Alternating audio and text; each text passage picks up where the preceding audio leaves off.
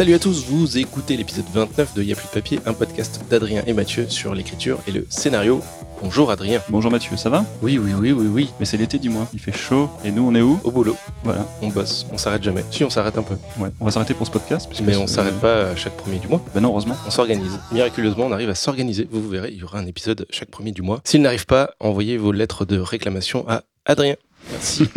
Euh, ce mois-ci, qu'est-ce qu'on fait, Mathieu? On n'écrit pas ce mois-ci. Ah tiens, Et qu'est-ce qui se passe quand on n'écrit pas? Hmm. bonne question. Et avant d'aborder ce sujet intrigant, remercions chaleureusement nos nouveaux tipeurs ou ceux qui ont mis à jour leur soutien et qui sont Delphine, Stéphane A, Billy, Myrtille, Playin, G, Sabrina, Writer Type, Writer Type, je sais pas comment on prononce ton pseudo, Thibaut, Licounet et Benjamin. Et si, comme ces gens incroyables, vous estimez que notre podcast et notre travail méritent un petit soutien financier, ou si vous voulez rejoindre notre Slack, suivez le lien Tipeee dans la description de l'épisode. Et d'ailleurs, bah, c'est sur Slack qu'a émergé le sujet de cet épisode. Et oui, et oui. Et vous allez savoir pourquoi très vite. Alors aujourd'hui, nous allons parler de tout ce que l'on fait lorsqu'on n'écrit pas. Nous allons parler d'inspiration, d'environnement, de travail, de routine, de procrastination.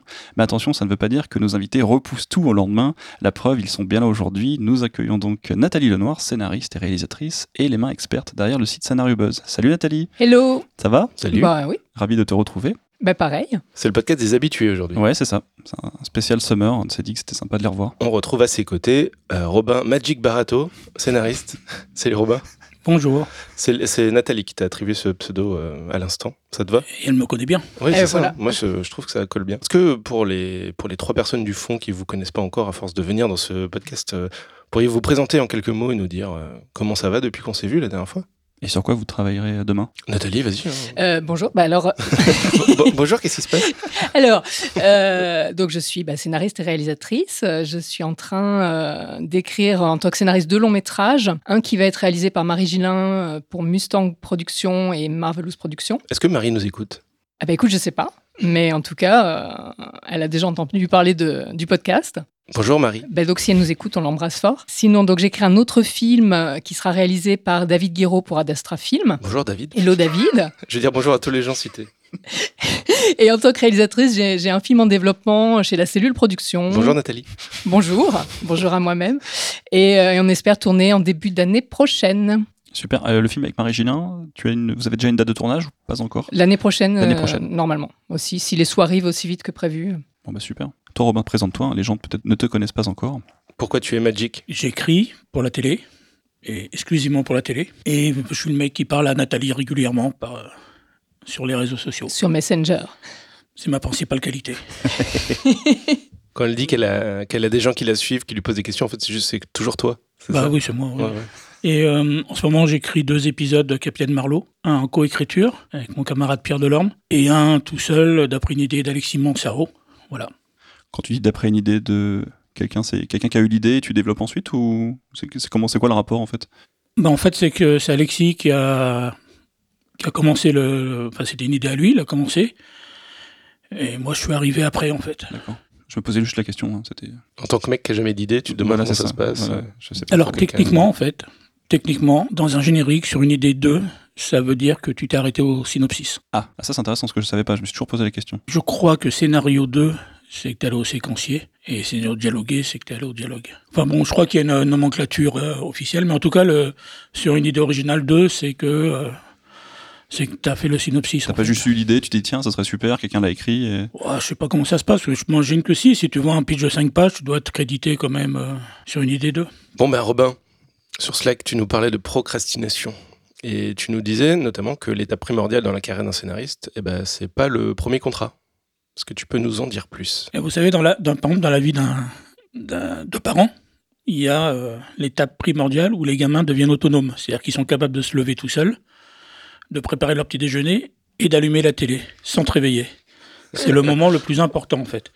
Et ben dans la carrière d'un scénariste, c'est pareil. C'est-à-dire que tu crois que le moment le plus important, c'est la signature du contrat. Mais en fait, non, je pense que c'est le moment où tu assumes le fait d'être un glandeur. Et que tu arrêtes de te pourrir la vie parce que, euh, parce que tu perds une heure, deux heures, trois heures, euh, un jour, deux jours dans ton, dans ton travail d'écriture. On peut parler en année ou pas? Oh, ça va être possible, oui. Ah, je pense que cumulé, oui, on arrive à, à- à des années. Ça a décomplexé pas mal de gens, je pense, d'entendre ça. Oui, alors après, je précise que ça vaut pour, pour moi, Et pour ceux qui fonctionnent comme moi, je suis pas sûr que ça, ça, ça marche pour tout le monde. hein. Parce qu'en en temps de glandage, il y a un équivalent en temps de travail aussi. En fait, les, les deux sont liés, c'est-à-dire que ce que l'on prend pour du glandage et du temps perdu, c'est ça surtout, hein, parce que ça reste du glandage. Tu fais rien de constructif. Mais ce que les gens prennent pour du temps perdu, moi j'appelle ça du temps de maturation, c'est-à-dire que tu es devant l'ordinateur, et puis tu vas commencer à aller un peu sur Facebook, et puis un peu euh, sur Twitter, et puis euh, tout d'un coup, euh, ce crayon là, il devient super intéressant, et donc tu le retourner dans tous les sens, et puis tu as envie d'un café, et puis euh, comme par hasard, le chien a, a envie de caresse alors qu'il dort profondément, mais toi, tu as envie d'aller le. Et puis au bout d'un moment, tu dis merde, ça fait quand même trois heures que ça dure, quoi, et là, tu le vis mal. Sauf que, moi, je suis intimement persuadé, enfin, c'est. C'est une conviction, hein. c'est que c'est pas du temps perdu. quoi. C'est-à-dire que ces trois heures que tu as passées à droite, à gauche et tout, c'est trois heures où tu, tu as baigné dans ton, dans ton projet, en fait. C'est trois heures. Alors, t'as pas été très concret, c'est-à-dire t'as pas sorti une phrase. Mais pendant trois heures, tu as réfléchi à ça. Ce qui fait qu'au bout de trois heures, quand vraiment tu te dis là, il faut y aller, tu te mets, bon, tu repères encore une heure, hein, parce que tu vas pas t'y mettre direct comme ça. et là, tout d'un coup, ça vient. En fait, ça vient tout seul, quasiment. Enfin, tu vois, ça, ça sort.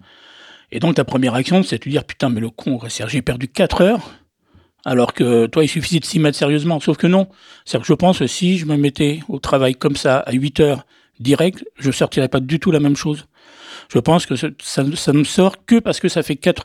En fait, c'est une espèce de concentration, d'échauffement. Ouais, échauffement, je pense que c'est le plus proche, en fait. C'est que c'est de l'échauffement. Et euh, moi, je sais, je peux pas en faire l'économie, quoi. Ah, c'est marrant. Ça t'est venu tout de suite, tout de suite, Robin, ou au fil des années, tu t'es rendu compte que Ah, c'est de glander, oui, tout de suite. Ouais. Mais non, non, non, non, non, moi je suis passé par, je suis passé par là, c'est-à-dire je suis passé par cette espèce de culpabilité énorme et qui vraiment te pourrit la vie parce que, bon, je pense qu'on on y reviendra, mais je pense qu'une grande partie de tout ce dont on va discuter tourne autour d'un élément extrêmement euh, primordial qui est l'extrême liberté de l'auteur. Hein, l'auteur qui va signer un contrat et qui va avoir une date de rendu. Et entre les deux, tu fais ce que tu veux. Tu fais ce que tu veux en termes de temps. C'est-à-dire, si tu veux écrire les trois derniers jours, tu écris les trois derniers jours. Fais ce que tu veux en termes de géographie. C'est-à-dire, si tu as envie d'aller écrire à l'autre bout du monde, bah, tu vas écrire à l'autre bout du monde. Tu vas partir. Enfin, toi, tu es totalement libre. Donc, c'est c'est c'est un bonheur inouï et en même temps, c'est extrêmement euh, compliqué à gérer. Bon, ben, moi, tout ça, je le vivais mal, hein, comme tout le monde, enfin, comme tout glandeur euh, qui n'assume pas. Et puis, euh, et puis bah, après, c'est l'expérience en fait. Hein. C'est-à-dire qu'il y a un moment, tu te rends compte que quand ça vient comme ça et que tu te dis, mince, j'ai perdu tout ce temps, quoi. J'ai perdu une demi-journée, une journée, trois jours à rien faire, alors que en fait, c'était là. Puis il y a des fois où tu arrives à te mettre au boulot et puis tu vois que ça vient pas et tu te dis, bon, alors pourquoi là ça vient, pourquoi ça vient pas? Puis à un moment, en fait, tu es obligé de te rendre compte que euh, ça vient parce que tu as passé trois heures à t'échauffer, en quelque sorte. Et le fait de comprendre ce mécanisme, ça, te, ça fait du bien en fait. Le jour où tu. Alors, ça fait du bien, mais ça. attention, il y a un énorme danger qui est de prendre ça pour une espèce d'acquis, c'est-à-dire te dire, bon, je vais bosser à 8 heures. Mais bon, je sais que de toute façon, en m'y mettant à 14 heures, ça suffira largement, donc je vais glander, je vais aller regarder un film, un truc comme ça. Parce que ce qui est important dans tes 4 heures où tu vas glander, c'est de les passer devant l'écran, à chercher, à réfléchir, à tourner. Tu es sur Facebook, tu es sur un truc, mais en même temps, tu restes connecté au projet. Si vraiment tu vas faire autre chose et que tu décides d'aller manger avec Nathalie et euh, de parler de tout de rien, de dire du mal des gens, etc., Parce que Nathalie, c'est très bien fait. Bah, je ne fais que ça. euh, Dès que le micro est c'est perdu parce que quand tu vas te remettre à 14 heures, tu te retrouves au même point qu'à 8 heures, quoi. C'est-à-dire que t'as pas réfléchi, enfin, tu, tu baignes pas dans le projet. Donc c'est vraiment ça qui est super important. C'est oui, moi quand je vais commencer un projet, je sais que de toute façon je vais perdre deux heures minimum au début, mais il faut pas le prendre pour acquis. Enfin, c'est pas deux heures où je peux aller faire autre chose. Il faut vraiment rester dans le projet en fait. Ouais. Il faut baigner dedans. Tu, tu dis qu'il y a trois temps dans la journée d'un auteur. C'est le temps où il écrit, le temps où il va qu'à ses occupations en réfléchissant à son projet, comme tu disais, hein, caresser le chien, faire les courses, etc. Et celui où euh, il est à fond sur une activité et pense pas une seconde à son projet. Dans ce troisième temps, c'est l'inconscient qui travaille en fait et qui fait maturer le projet. Oui, aussi, mais euh, je reviens un tout petit peu là-dessus. C'est-à-dire que ça, c'est valable que si vraiment tu es déjà, avant, tu as fait tout ce travail de, de réflexion, en fait. Je sais pas si je suis clair là-dessus. Tu peux détailler si tu veux. Tu- il faut avoir, je pense que pour passer une heure à regarder un film ou à manger avec Nathalie, avant, il faut passer deux heures sur ton truc, à réfléchir, à baigner dedans, à, à relire ce que tu as fait, à lire tes notes, etc. et tout. Faut pas juste écrire le titre et puis se barrer et faire autre chose quoi. Ben non, Voilà. je crois pas en fait. Enfin non, je suis même sûr d'ailleurs. c'est le même principe que le rêve, quoi. C'est-à-dire que tu vas rêver d'un événement que tu as vécu dans la journée ou auquel tu as pensé ou que tu crains. Tu vas pas décider en te couchant de dire tiens aujourd'hui j'aimerais bien de Nathalie ce soir. Et puis ça va pas venir comme ça quoi. Par contre si tu as passé la journée avec Nathalie ou que tu sais que demain tu vas passer la journée avec Nathalie, Là, forcément, tu vas faire de jolis rêves, mais euh, eh ben, c'est pareil en fait pour la procrastination. C'est-à-dire, tu peux pas procrastination, c'est insupportable ce mot. Ouais.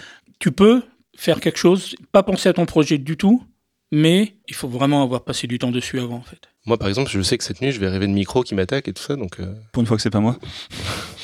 Non, les, les autres jours, c'est toi qui m'attaques et cette nuit, ce sera juste des micros. Euh, Jean-Louis, euh, Jean-Louis, non, Jean-Loup Dabedi distingue euh, d'ailleurs le, le travail debout où l'on fait sa, sa vie en gardant son histoire dans un coin du cerveau, du travail assis où l'on rédige. Et pour lui, le travail debout, c'est 90% du, du temps de travail d'un scénariste et le travail assis, c'est 10%. Bah voilà. Nathalie, euh, que penses-tu de tout ça On t'a Euh, pas beaucoup entendu. Salut Nathalie. Bonjour Nathalie. Bonjour. Euh, mais en fait, je suis, je suis entièrement euh, d'accord avec Robin. Et en même temps, moi, je, je suis. Tu fonctionnes comme ça ou je- pas? non, justement, c'est le drame de ma vie. C'est que. tu, aimerais glander, mais tu fais que travailler. je- en fait, je suis complètement hyperactive et, euh, et dès en fait que je me suis mise à ce métier, euh, j'ai été dans une espèce, mais vraiment de de- euh, de la glandouille, du temps perdu, de, voilà, de l'inactivité. Et donc, en fait, Une culpabilité, tu veux dire? je pense que c'est plus qu'une culpabilité, c'est vraiment, c'est euh, c'est- une névrose. Mais non, mais c'est que je, je ne, en fait, je ne sais pas ne rien faire. Ça, c'est vraiment, euh, je pense que c'est déjà dans, dans mon ADN, je sais pas, ou dans, dans ma personnalité. Pour ne pas justement m'épuiser au travail, il a fallu que je, finalement, que je trouve des astuces pour euh, glander créativement, c'est-à-dire pour, euh, pour trouver d'autres activités, on va dire, qui me permettent de, de me mettre euh, un petit peu en, le cerveau en sommeil, euh, être dans, dans ce, dont on parlait, c'est-à-dire ces fameux 90% où, euh, où finalement c'est l'inconscient qui, euh, qui travaille. Et c'est vrai qu'on en a besoin. Mais c'est toute ma, ma, ma- c'est tout mon, mon problème. Je ne peux pas rester devant un écran à, à cogiter. Je ne peux pas. Enfin, je, je, je ne sais pas faire ça. C'est-à-dire quand tu te mets à ton travail, tu travailles très rapidement. Je travaille tout de suite et effectivement, et quand je, je bloque ou quand j'ai besoin de, de maturation, je, je passe à d'autres choses. Enfin, j'ai tout un, j'ai tout plein de petits rituels finalement. Et tout ça après avoir pris une photo, Ah ben bien l'avoir sûr, mis sur Instagram. absolument. Mais ça, ça fait partie, euh, ça en fait fait, partie du rituel. du, Ouais. du rituel, du boulot. Euh, non, mais c'est marrant ce que tu dis parce que effectivement, euh, même même Instagram finalement, même les réseaux sociaux, C'est une façon de s'y mettre en fait. c'est une façon de s'y mettre et ça, ça peut même être une façon d'être créatif, je dirais, dans l'échange. Dans, bah, notamment avec Robin, on discute beaucoup, euh, on discute beaucoup en cours de journée, mais c'est pas, c'est vraiment pas du temps perdu parce que euh, c'est des échanges avec bah, des gens euh, qui sont aussi des créatifs, qui, qui sont face à des problématiques. On va parler de nos projets en cours, enfin, et, tout ça finalement, c'est euh, c'est une façon très agréable et, finalement, je trouve que c'est vraiment une émulation même très très saine, il me semble, pour pour s'y mettre, pour aussi et ne pas avoir l'impression de ne rien faire. D'ailleurs, sur Slack, Anne-Laure nous disait finalement, avoir un boulot prenant n'est pas si mal. On rêve toute la journée des quelques heures où l'on pourrait écrire. Alors, quand on s'y met, on ne procrastine pas. Est-ce que c'est quelque chose que vous avez connu, ça, le fait de, de ne pas écrire toute la journée? D'être retenu sur autre chose et de se dire Ah, finalement, ce soir, j'aurai euh, deux heures et je vais carburer à ce moment-là. Bah, je dirais qu'en en tant que scénariste, on passe beaucoup de temps en rendez-vous, de toute façon, euh, en rendez-vous prod. euh, donc, même euh, podcast en podcast, euh, en- on dit beaucoup de mal des gens, comme tu disais. Enfin, on a beaucoup de- de- d'activités annexes qui font partie du, du métier. Et en même temps, c'est assez, assez drôle parce que j'ai envie de dire que plus ça marche, moins on a de temps pour écrire. Parce que justement, on a plus de rendez-vous, parce qu'on est obligé de faire un peu le, le VRP ou le ou d'aller à des soirées, ou enfin de, de faire plein de choses qui, qui sont agréables, mais qui finalement euh, nous détournent un petit peu du, du clavier. Donc ça, c'est ça, c'est marrant en fait. J'ai l'impression qu'on sacralise aussi l'écriture par rapport à ça, c'est qu'on a moins de temps justement pour, euh, pour la pratiquer. quoi. Robin, t'en penses quoi? Tu vas aux soirées, toi, un petit peu ou... Alors d'abord, jamais. Les soirées, c'est très facile à éviter. Il suffit de pas y aller. Ou d'habiter Euh, loin Et d'habiter loin. Ouais, ça- Mais ça, c'est un prétexte pour pas aller aux soirées, justement. Et euh, non, par rapport à la question, si j'ai pas euh, au minimum, j'ai vraiment minimum deux heures devant moi, je m'y mets pas en fait. Parce que je sais que c'est perdu. Ah oui. Que... C'est vraiment deux heures du coup? Ou c'est à peu près. euh, Ah non, non, mais là, si j'ai un trou, c'est-à-dire si je rentre d'un rendez-vous et que je sais que, euh, un truc tout bête, quoi, je dois aller chercher le gamin à, à 17h au collège, je vais, je vais pas m'y mettre, quoi, parce que je sais qu'il va me falloir une heure, une heure et demie pour vraiment être dans le truc, et puis je vais commencer à écrire, puis il va falloir arrêter, quoi. Alors par contre, là, je peux passer au deuxième temps dont tu, tu- tu parlais tout à l'heure, Mathieu, c'est-à-dire le, le- le temps où tu vas réfléchir au pro- bah, le temps de travail debout, en fait, c'est-à-dire euh, je vais faire autre chose, parce qu'il y a toujours des trucs à faire, en pensant au projet en fait. Tu penses consciemment au projet ou c'est tu- Oui, oui, non, mais là, je vais essayer d'y penser euh, quand même. euh, ouais. bah, vous voyez, là, je suis venu, euh, je suis venu vous voir. euh, je profite du temps de voiture pour réfléchir au projet. Oui, c'est vrai, c'est quand on fait des choses assez. euh, on en parlait, je sais plus dans, dans quel épisode, on parlait des douches d'Aaron Sorkin et des choses que tu fais euh, comme euh, conduire ou euh, la vaisselle, où tu fais des choses un peu automatiques et du coup ton cerveau il se met, à- il se met à réfléchir tout seul sur des trucs. la et- vaisselle, faut pas exagérer, mais sortir le chien, il n'y a pas mieux en fait. Hein. Enfin, toute personne qui a un chien te dira que sortir le chien, euh, Oui, marcher un peu, se balader. c'est ça- absolument La idéal. parce, douche, que, effectivement. La douche, ouais. parce que de toute façon, tu es obligé de marcher. Faut en prendre. Euh, c'est obligé, hein, c'est vrai. Ou la douche avec le chien, si, si on veut mixer un peu les deux. Est-ce que c'est il faut culpabiliser finalement quand on, on se surprend à faire autre chose ou on se dit ah non c'est bon en fait euh, dans ma tête ça travaille. Bah, ça dépend, je pense, si, si, comme disait Robin, si on utilise ce temps intelligemment à, à réfléchir, euh, si ce temps il est quand même au service du projet, non, bien sûr que non. Il n'y a, pas un moment où vous dites ah là je suis en train de faire autre chose, stop j'arrête, je coupe et j'écris et je reviens sur ma page blanche. Je pense que surtout, en tout cas, le, le- fait de faire autre chose, ça doit pas être une fuite. Ça doit pas être. et Voilà, il faut qu'effectivement, comme disait Robin, ça soit euh, volontairement et consciemment une part du, du processus de, de- de- maturation, de cogitation. Il faut pas que ça soit, euh, parce que là, on, arrive plus dans le writer's block, une espèce de solution pour remettre à plus tard, euh, parce que ça, c'est très dangereux en revanche.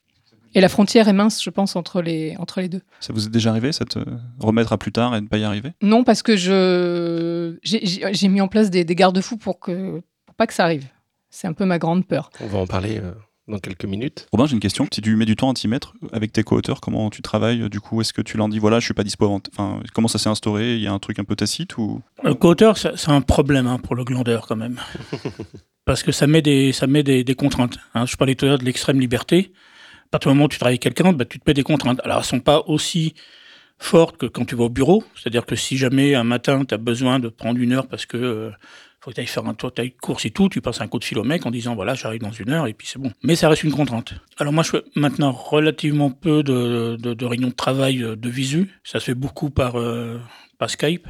Enfin, tu vois, par exemple, je parlais du Marlowe, de l'épisode de Marlowe que j'ai créé avec Pierre. Pierre, il habite à Toulouse. Ah oui. Donc on se voit peu. Enfin, on- il monte à Paris pour des réunions, etc. Mais, euh, mais on travaille par Skype, on travaille par téléphone, on travaille par envoi de mail. Donc tout de suite, c'est quand même moins contraignant. Après, la principale contrainte, ça. Bah non, si tu te mets des deadlines, quoi. C'est-à-dire que tu as une deadline avec la production, tu dois rendre dans trois semaines, mais tu t'en mets une autre avec ton co-auteur en disant, bon, ben voilà, là, cette version, je l'envoie dans quatre jours. Et lui, reprend, et enfin, toi. Donc, c'est des contraintes, mais que tu es obligé de te tenir. hein. Mais j'ai bossé, moi, 15 ans, pas loin de 15 ans avec un co-auteur, et du coup, j'apprécie la liberté d'être seul, en fait. Ça n'a pas que des avantages. On parlera tout à l'heure de la théorie du mur. Ça n'a pas que des avantages, mais ça a cet avantage-là. C'est-à-dire que tu es encore plus libre. Hmm. En fait, le co-auteur est une contrainte. Ouais, non, mais je suis d'accord, c'est un ça, plaisir, mais euh, J'ai peur. Tu es ma contrainte. c'est un, plaisir de travailler avec quelqu'un, mais c'est vrai que ça peut être. euh, Enfin, c'est une fatigue aussi. C'est. euh, Tu veux dire que Marie-Gilien te fatigue C'est ça que tu es en train de nous Non, je dire crois- euh Je crois que c'est surtout moi qui la fatigue parce que c'est surtout moi qui l'ai fatigué parce qu'on a on a vraiment un rythme un peu euh, un petit peu militaire là sur le sur la réécriture. Mais voilà, mais c'est euh, c'est vrai que je suis d'accord avec toi Robin. Moi, j'aime beaucoup écrire à, deux, mais j'ai vraiment besoin aussi sur certains projets d'écrire seul. C'est vital, quoi. Je, je me ressource comme ça aussi en étant euh, seule avec moi-même. parce que c'est une sorte de rythme, effectivement. C'est, c'est, très, très rare de, de rencontrer quelqu'un qui a exactement le même rythme. Qui a, et puis, c'est impossible qu'il va être dans la même énergie au même moment. Enfin, donc, c'est vrai qu'il y a des moments où, où j'ai besoin ouais, vraiment de, de m'écouter et de faire ça euh, à ma sauce à 300%. Hmm. Je pense qu'avoir un co-auteur, c'est assez anti-procrastination pour peu qu'on s'entende bien et qu'on soit sur la même longueur d'onde. Mais du coup, procrastiner, c'est aussi, euh, quand on regarde des films et des séries, c'est aussi nourrir son imaginaire ou se tenir au courant de ce qui se fait, voir des choses, c'est aussi utile. Mais pour moi, ça, c'est typiquement, ce n'est pas de la procrastination. Mais parce que je dis ça parce que on a déjà entendu ça. Ah, mais je, regarde trop de séries, je regarde trop de films, j'écris pas assez. Non, ça fait partie du, ça fait partie déjà du métier. Et puis, euh, et puis sur chaque projet, on a besoin de toute façon de se documenter. Donc ça, c'est, pour moi, ça fait vraiment partie intégrante du, euh, du projet. Alors évidemment, si, euh, si vous êtes en train d'écrire un film historique qui se passe au 19e et que vous vous refaites l'intégrale Star Wars, on va pouvoir douter de, De votre envie de travailler sur ce projet. de, de- de- en tout cas, de, de, de, de, de votre implication au moment où. Non, mais il y a des thèmes similaires et en fait, euh, Mais en même temps, oui, c'est vrai que on va trouver des choses. hein. voilà, faut trouver. Et vous savez, quand, quand on est scénariste, vous faites votre déclaration d'impôt, si vous le faites en, mettez en frais réels, vous pouvez quasiment tout faire passer dans les frais réels. C'est vrai. Tout. Euh, vous offrez des fleurs à votre femme, ça va être un cadeau pour un producteur. Euh, vous allez au restaurant, c'est forcément euh, pour le travail. Euh, tous les vêtements, c'est des frais. Donc tout passe en frais réels. Et ben en fait, toute votre vie, en dehors du travail, c'est comme les frais réels en fait. C'est-à-dire que tout nourrit votre travail. Directement, indirectement, c'est-à-dire directement, c'est-à-dire si vous écrivez un truc médical et que vous allez à l'hôpital, ça va nourrir directement. Mais, euh, mais vous pouvez très bien écrire un truc historique et regarder Star Wars parce que vous allez vous nourrir des conflits qui sont intemporels en fait. Et vous pouvez très bien avoir une idée de conflit, de trucs, de scènes que vous allez voir dans Star Wars, qu'on dire en vrai. fait ça va vachement fonctionner dans le truc. Donc on se nourrit de tout en fait. Moi j'ai assisté à une réunion une fois comme ça qui était vraiment pénible. J'écrivais à l'époque un épisode d'une série TF1 et puis il y avait un couple qui était là et j'ai eu une évidence en les regardant en me disant tiens c'est le couple. J'avais des personnages qui intervenaient dans le truc. J'ai dit, c'est voilà ils sont parfaits pour euh, pour ces personnages là. Et du coup j'ai passé toute la réunion à les regarder, à les écouter et j'avais mon j'avais mon couple en fait. Donc vraiment, tu te nourris de tout euh, en permanence, quoi. Et lire, voir, évidemment, lire, regarder des films, tout ça, mais euh, vivre. euh, Vivre. Mais vivre, oui. Oui, parce qu'on on est notre propre outil de travail, donc euh, Bah, on oui. nourrit notre outil. J'ai- eu un complexe, fut un temps, c'était la- la vie extraordinaire. Peut-être c'est les parents qui disaient Ah, il faut vivre des choses, il faut.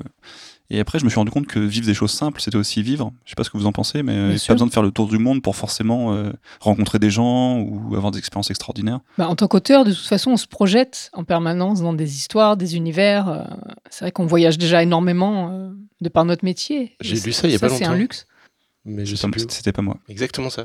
Le, le complexe de moi je fais pas le tour du monde, j'ai une vie de merde, Bah euh, ouais. je vais écrire de la merde. En fait, non. Et- Voilà, j'ai envie de dire, techniquement, c'est même l'inverse. C'est-à-dire que si tu as une vie extraordinaire, que tu racontes ta vie, les gens vont pas s'y retrouver. Ouais, Il n'y aura pas d'identification.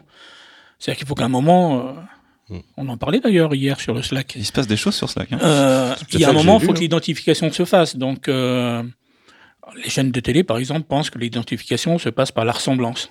la ressemblance physique, euh, Oui. d'âge, sociale, hein, puisqu'on a longtemps écrit des rôles de femmes de 45, 40, 45 ans, de Madame Tout le Monde, parce que pour que la téléspectatrice s'y retrouve, alors que moi je suis intimement convaincu, enfin c'est même pas une conviction, c'est un fait que l'identification se fait par le conflit. Je suis entièrement d'accord.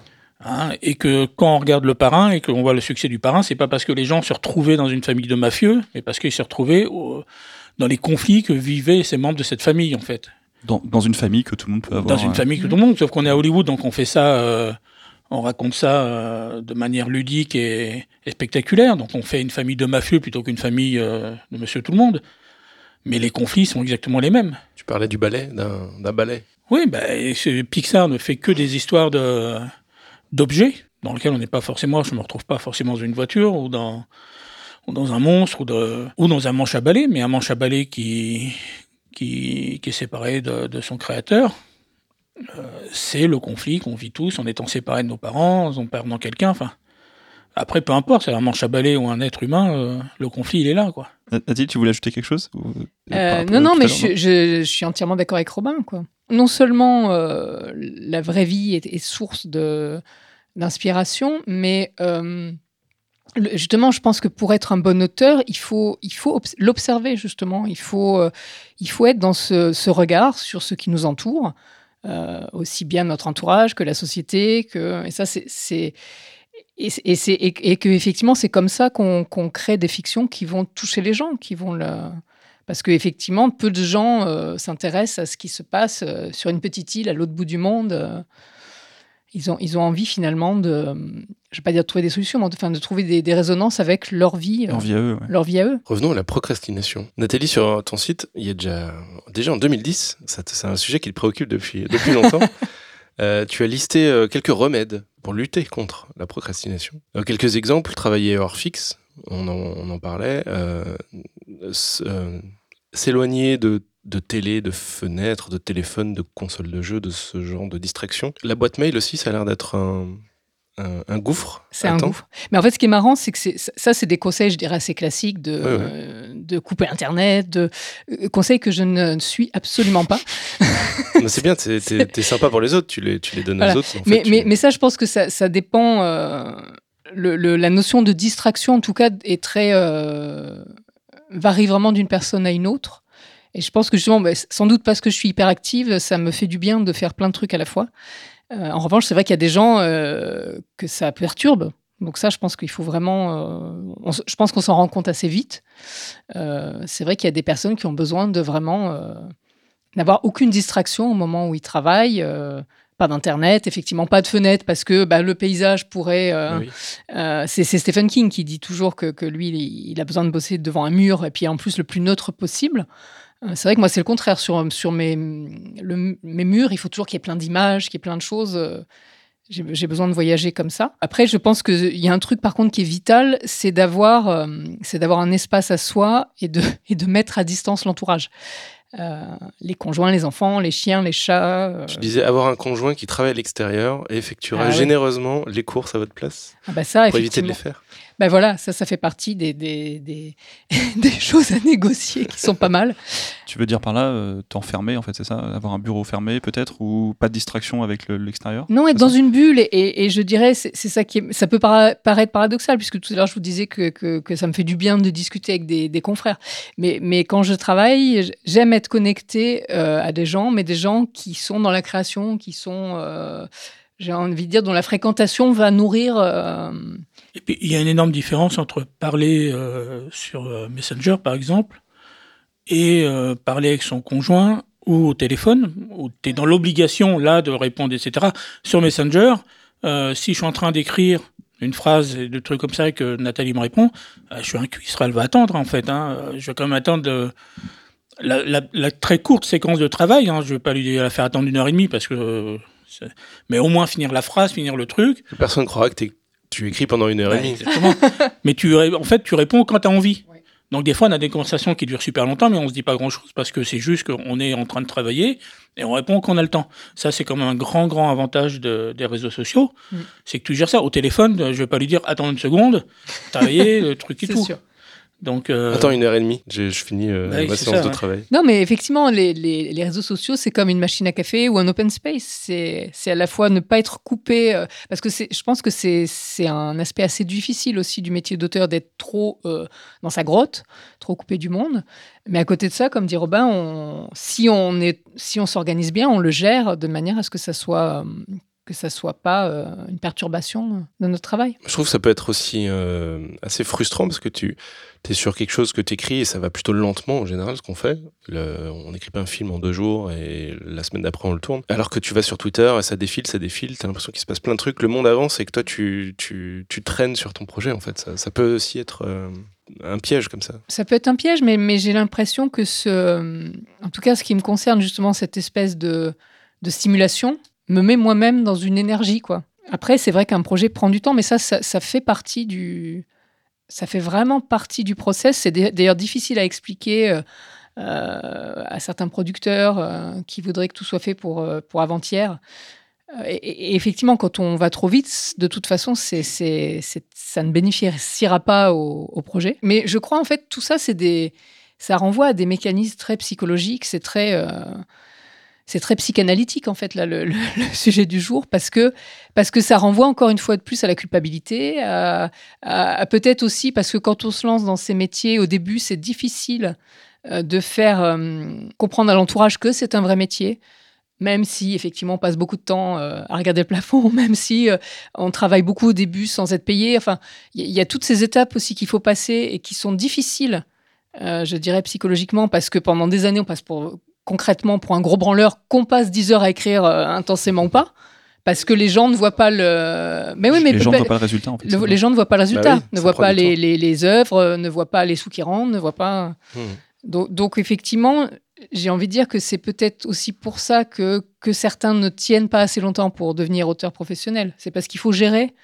Euh, c'est très rare en fait de faire une carrière, de débuter tout de suite et puis tout va bien. Sauf quand on s'appelle Magic Robin Barato. Voilà, mais c'est pour ça qu'il est magique aussi. Et du coup, il faut, il faut vraiment, euh, finalement, c'est un combat avec soi-même. euh, et c'est pour ça qu'il faut trouver finalement peut-être cette routine, ces, ces- ces petits trucs aussi pour, pour protéger ce- cet espace de, et ce temps de travail. Nathalie, L'entourage, c'est quelque chose qui. Par exemple, tu peux raconter des choses de ce que tu fais à ton entourage ou au contraire, t'évites un petit peu ou... Bah, C'est pour savoir un peu que- ce que vous en pensez. C'est euh, ça.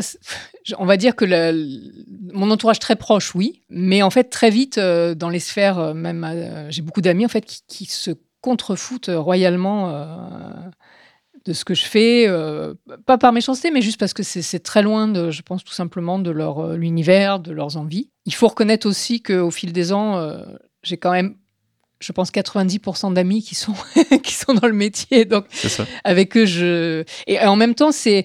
Mais je dirais que c'est, c'est, ça fait partie de ces trucs un peu vitaux. C'est-à-dire que quand j'ai commencé à écrire, c'était vraiment une frustration, ça, de me dire merde, déjà c'est difficile, et puis je peux en parler avec personne, personne ne comprend. Le fait de rencontrer d'autres auteurs ou d'autres créatifs au sens large, ça m'a permis de trouver justement cet espace pour échanger, pour avoir cette émulation.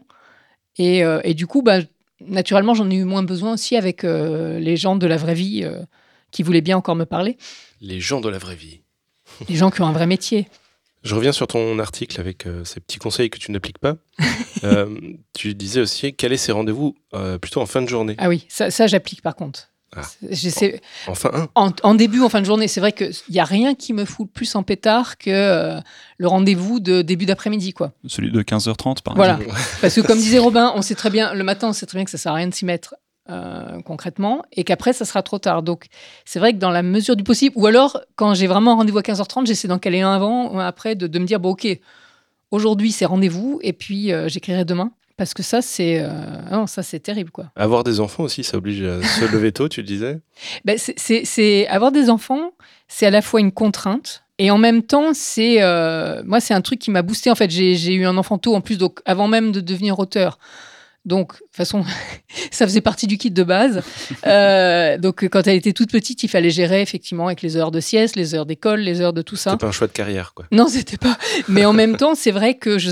là, pour le coup, euh, mes plages d'écriture étaient vraiment euh, chronométrées. Et donc, il fallait. Il n'y avait pas le temps de d'être dans, dans les atermoiements, fallait y aller, quoi. Et puis, à, à contrario, euh, c'est vrai qu'un enfant, ça tombe malade, un enfant, c'est aussi plein d'imprévus, et que là, bah, ça passe. Enfin, voilà. Après, je me, je me- j'ai j'ai des grands souvenirs de, de moments de solitude où je me suis retrouvée sur des, des- en salle de montage avec ma fille, ou enfin, de choses comme ça, un peu compliquées à, à gérer, à faire comprendre. Mais effectivement, en tout cas, je trouve que avoir des enfants, ça pousse à la- de toute façon à être actif aussi, et euh, donc ce qui est plutôt une saine hygiène de vie. Toi, Robin, euh, est-ce que tu as, eu, euh, t'as eu un enfant en cours de carrière? Euh, oui, j'ai- j'étais déjà auteur. oui. D'accord. Et, et alors, à quel point ça a changé ton, ton quotidien, ta façon de travailler Bah, pas énormément, parce que ma femme travaille pas, donc, euh, donc j'ai pas à gérer le.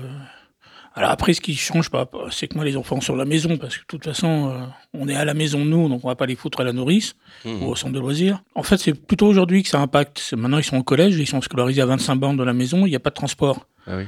Donc ça veut dire euh, des allers-retours en permanence. Donc ma femme gère, mais elle peut pas le faire non plus euh, tout le temps. Donc je fais beaucoup de routes.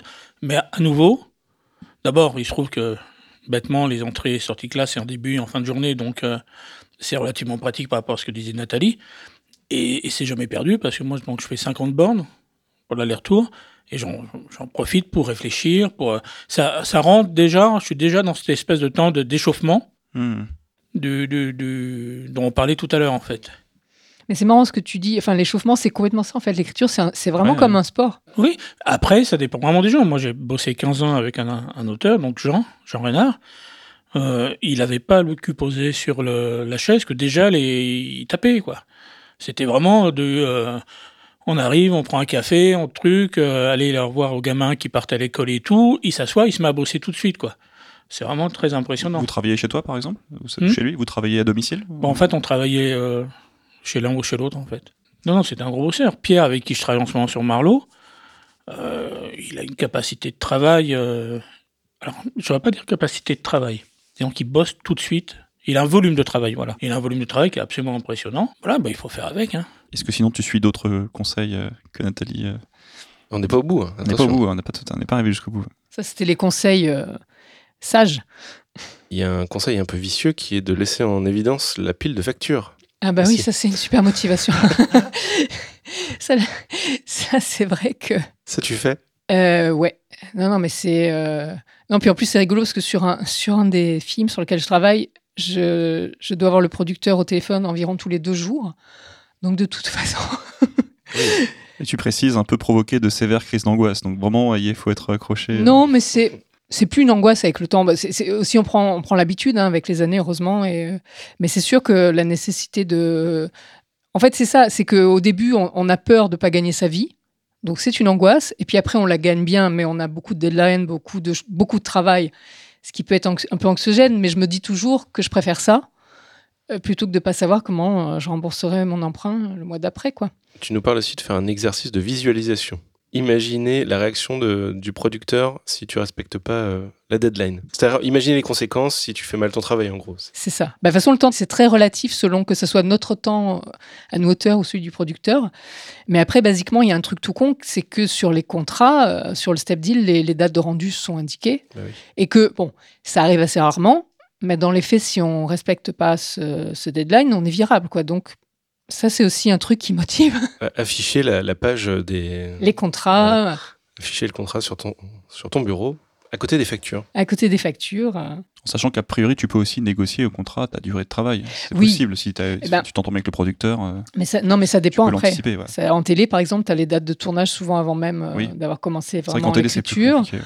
Mais même en cinéma, hein, il y, a, il y a, selon les projets, il y a des. Là, par exemple, sur euh, le film que j'ai créé avec Marie, enfin, on a, vraiment un, calendrier euh, hyper, hyper euh, serré. Donc, euh, bah, il n'y a pas le choix, quoi. Oui, on parlait tout à l'heure de, des factures comme motivation à travailler. Mais c'est aussi, pour le coup, c'est un vrai problème. Les factures et tout, tout, tout ce qui relève du problème, en fait, d'un problème qui t'arrive, des problèmes que tous les gens ont. Mais c'est quand même un travail qui demande un petit peu de concentration. Et ça veut dire qu'il faut être capable de faire abstraction bah, des problèmes que tu as. Alors là, on parle de factures, donc les problèmes d'argent. Il faut être capable de. Tu vois, t'as as le. Le le banquier qui t'appelle, t'as le fils qui t'appelle, t'as des trucs, t'as les recommandés, t'as- et toi, il faut que tu te dises, OK, maintenant ça, tu mets tout ça de côté et tu te concentres. Parce que si tu n'es pas concentré, tu sortiras pas une ligne. Donc c'est. Et c'est vrai pour tous les problèmes, en fait. hein. Alors, les gens qui travaillent, les gens normaux, qui ont des travaux, des travails, euh, des jobs, euh, ils partent au boulot, en fait. Et mine de rien, ils changent d'univers. Ouais. Et ça, ça te permet déjà de couper le truc, quoi. Toi, quand tu as des problèmes, euh, quand as des problèmes, bah, tu restes dans ton univers, quoi. Et tout te ramène. Toi, on parlait des, des, des factures comme, euh, comme motivation, mais tu as la facture aussi, tu les poser sur le bureau, tu travailles et tout, et puis tout d'un coup, des yeux qui se posent là-dessus, et hop, ça te revient en pleine gueule, en fait. Et à nouveau, il faut être à nouveau capable de re- re- reconcentrer tout. Après, la tactique consiste à planquer la facture. Moi, j'ai plus tendance à, planquer pour pas que ça déconcentre, mais après, tu les oublies. Oui, bah, donc tout ça, tout ça, c'est lié, en fait. Euh, tout, tout est vraiment lié. euh. D'ailleurs, il y a des auteurs qui préfèrent euh, travailler en dehors de chez eux, justement, aussi pour, pour mettre à distance. Moi, moi, j'ai connu des auteurs qui louaient des bureaux. J'ai connu même un auteur qui louait un bureau dans son immeuble.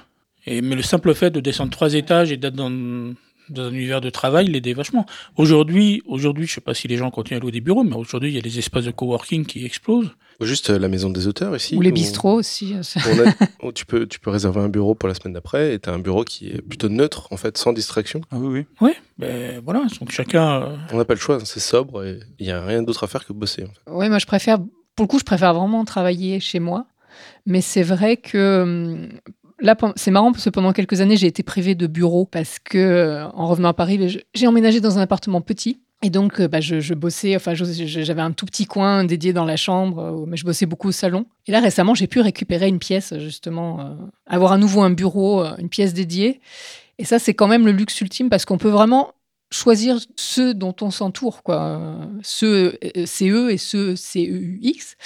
Et ça, c'est c'est génial. Moi, c'est vraiment un truc, euh, je suis à la limite un peu fétichiste de ça, mais je me crée ma petite bulle pour, euh, pour être dans le meilleur état d'esprit possible pour, euh, pour bosser. Par rapport à ce que dit Nathalie, Robin, toi, tu as une pièce dédiée à ton travail? Ah oui, oui. T'as un Oui, bureau j'ai euh, un bureau. Pareil, tu t'es fait ton petit truc. euh, Oui, alors je suis peut-être moins maniaque que, que Nathalie. Moi, c'est plus les choses qui arrivent à- comme ça et puis qui restent. Donc, il n'y a pas une décision de dire, tiens, je vais mettre ça là ou je vais mettre ça là et tout. C'est-à-dire que...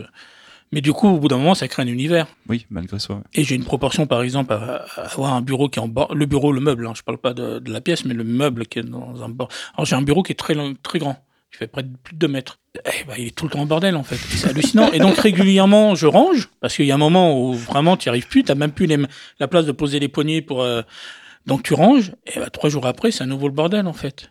Et ben là, c'est pareil. C'est la même chose que tout à l'heure sur dont on disait, et, et le temps perdu. C'est-à-dire qu'il y a un moment, il faut assumer que tu as aussi besoin de ça pour, euh, pour travailler. Mais en fait, euh, inconsciemment, c'est une technique aussi. Ranger son bureau, ça va t'aider à réfléchir à ton projet. Ah bah oui, de toute façon, oui. Mais je pense qu'inconsciemment, le fait de refoutre tout de suite du bordel, c'est aussi recréer un univers plus favorable au- à la concentration, en fait. Plus le bureau est grand, et plus grand est le bordel. Et c'est pas parce qu'il est plus grand que tu auras moins de choses à Ah oui, mettre non, mais ça, mais- mais ça c'est vrai pour tout Ça dans la maison, en fait. hein. Tu passes d'un appartement de 40 mètres carrés à un appartement de 150, tu dis une maison de 150, tu dis bon, c'est génial. euh, Tu vois, et puis en fait, au bout de six mois, euh, tout est plein et t'as Ouais. plus de place. Mais le, le- le- alors ça, c'est vraiment euh, le rangement de bureau. Moi, c'est vraiment super important. Euh, mais alors, effectivement, moi, le mien reste petit, donc c'est le bordel euh, trois fois par jour. je suis obligée de le, ranger, mais mais euh, il y a vraiment des moments dans l'année où j'ai besoin de faire un rangement, mais vraiment façon tornade, quoi, de tout sortir, de tout re-ranger. Et en fait, je me suis rendu compte que c'était assez génial parce que ça permet de, de faire le point sur tous les projets en cours, de retrouver des- des notes qu'on a prises sur telle ou telle idée. Euh, et en fait, je trouve ça vraiment génial de ranger son bureau. Il y a- pour moi, c'est le meilleur moyen justement de, de, de procrastiner utile. Euh, c'est que c'est, euh, c'est- j'ai l'impression de ranger ma tête en Oui, fait voilà. quand, En- quand je range. Je voulais dire, en rangeant ton bureau, tu ranges ta tête. Complètement. Et après, je, mais quand je fais ça, après, je me sens mais bien. Enfin, je suis remontée comme un coucou suisse. C'est génial. Quoi. Tu nous as promis des remèdes créatifs pour ne pas procrastiner. Est-ce que tu, tu les as ramenés dans ta petite euh, valise? Ma petite valise, ouais. Bah, mon, je dirais que ma, ma- ma méthode number one, c'est le journal. En fait, je tiens des journaux, euh, un pour l'écriture et un pour la réalisation. Quand tu dis journal, c'est. euh, Des Moleskine, enfin bon, des, des carnets. Des quoi. carnets, Enfin, Alors, je le fais quasiment tous les jours, ou presque. Ça me permet de, bah, une fois de plus, un peu de ranger mes, j'ai envie de dire, ranger mes idées, de. de... C'est- pas tellement une histoire d'organisation, finalement, plus c'est plus un dialogue avec soi-même, j'ai l'impression, euh, mais qui nourrit beaucoup. euh, bah, c'est un peu ce dont parlait Robin en voiture, quoi. Ça me permet de. C'est marrant d'ailleurs parce qu'il y a certains, notamment mon mon carnet qui a trait à l'écriture, je le relis assez rarement. J'ai l'impression que le, processus de d'écrire, de prendre ses notes, euh, m'aide à, à maturer, à me, à me mettre en état, quoi, de d'y aller, quoi. Par exemple, ce journal, tu vas faire un bilan de ta journée de travail, par exemple? Ça peut être ça ou... Ça, ça peut arriver. C'est euh, en général c'est un peu un bilan des projets en cours parce que j'en ai toujours euh, plein euh, en même temps. C'est aussi un ça peut être un bilan de certaines rencontres. Ça peut être euh, ça peut être j'en ai un. Enfin alors après moi je suis c'est- mon côté voilà hyperactif. C'est qu'après du coup en fait. j'ai 15 carnets à peu près. et j'en ai un notamment où je note juste en vrac euh, mes idées, mes envies euh, de sujets, d'autres qui sont plus euh, de l'ordre de l'organisation, d'autres qui... euh, mais j'ai besoin en tout cas de, de faire ça à la main. D'avoir ce... Et d'ailleurs, de toute façon, mes, mes projets de toute façon commencent à la main. Ouais. C'est vraiment un... Je sais pas si c'est une forme de gymnastique, de mental, mais ça, ça m'aide effectivement à, à me mettre dans le bain et ça m'aide effectivement dans les moments où j'ai pas envie ou pas le temps. Euh, le fait de pouvoir justement au, au moins dédier du temps à cette prise de notes, je trouve que c'est une euh, c'est une occupation utile. Enfin, C'est pas une perte de temps, en tout cas. ah non non vraiment. Mais maintenant, ça- c'est c'est même devenu euh, une partie du, du rituel d'écriture à part entière. Quoi. Une routine. Ouais. C'est- C'est c'est de la science-fiction, hein, ce que la raconte. C'est-à-dire que moi, je dois être, je crois que je dois avoir une cinquantaine de films diffusés. Et deux post-it. Je n'ai notes. jamais pris de note, en fait. Je suis incapable de prendre une note. en fait. Et, et- et- mais c'est un point où c'est dingue, quoi. C'est-à-dire que je vais, je vais avoir des idées de, une idée de film ou une idée de truc, et, et j'y pense, et c'est super excitant, etc. Et je dis, tiens, il faut absolument que je le mette sur papier et tout. Je le mets devant l'ordinateur et c'est fini, quoi. C'est bloqué, impossible. Donc je, ne- je ne prends jamais de notes, quoi. T'as toutes tes notes dans ta tête, en fait. C'est ça? Mais je garde tout dans la tête, ouais. C'est une autre gymnastique, en fait. C'est une Ouais, autre façon, de faire, faire. en fait. hein. Ouais, c'est cool. Alors des fois j'ouvre, j'ai plein de bonne volonté, je fais ma Nathalie Lenoir, donc j'ouvre des trucs et là, je bosse et tout, puis à un moment, alors moi je range aussi parce que le bureau de l'ordinateur, et comme le bureau, euh, le meuble, c'est-à-dire qu'au bout d'un moment ça devient un bordel, donc régulièrement je fais le ménage comme ça, puis j'ouvre un document avec le titre du scénario sur lequel je bosse avec marqué une note. Alors là je suis plein je dis, putain, j'ai dû noter les notes et tout, je vais avoir des trucs, et je l'ouvre et en fait 9 fois sur 10 il est, il est, il est, bleu- il est vierge. Et la plupart du temps, j'ai même pas mis le, le nom du, du truc, j'ai même pas mis de titre, rien, quoi. Je me fais des fausses joies tout seul. Et pour ranger, tu fais un, un dossier avec- qui s'appelle Arranger et tu mets tout dedans. ça? Ouais, ça s'appelle Corbeil. Est-ce que tu as d'autres remèdes, euh, Nathalie? Ouais, j'en ai trouvé un. Alors, euh, le premier demande quand même une certaine rigueur. hein, faut pas le. Oui, une rigueur, mais- c'est un faire, plaisir. hein. C'est un pla- Après, voilà, faut voir comme un plaisir. Il y, a- il y a des jours Si où je, ça, ouais. Ouais. je, je me dis pas euh, chaque jour entre 8h et 9h, je prends des notes. C'est à la cool. hein. C'est quand Ça se fait tout seul. ça se fait tout seul en fait. Mais j'ai remarqué qu'en tout cas j'ai besoin d'y revenir régulièrement et que quand euh, bah, je bloque, dès que je sens que je bloque un peu euh, sur la partie écriture elle-même, je me mets à faire ça, euh, ça fonctionne bien.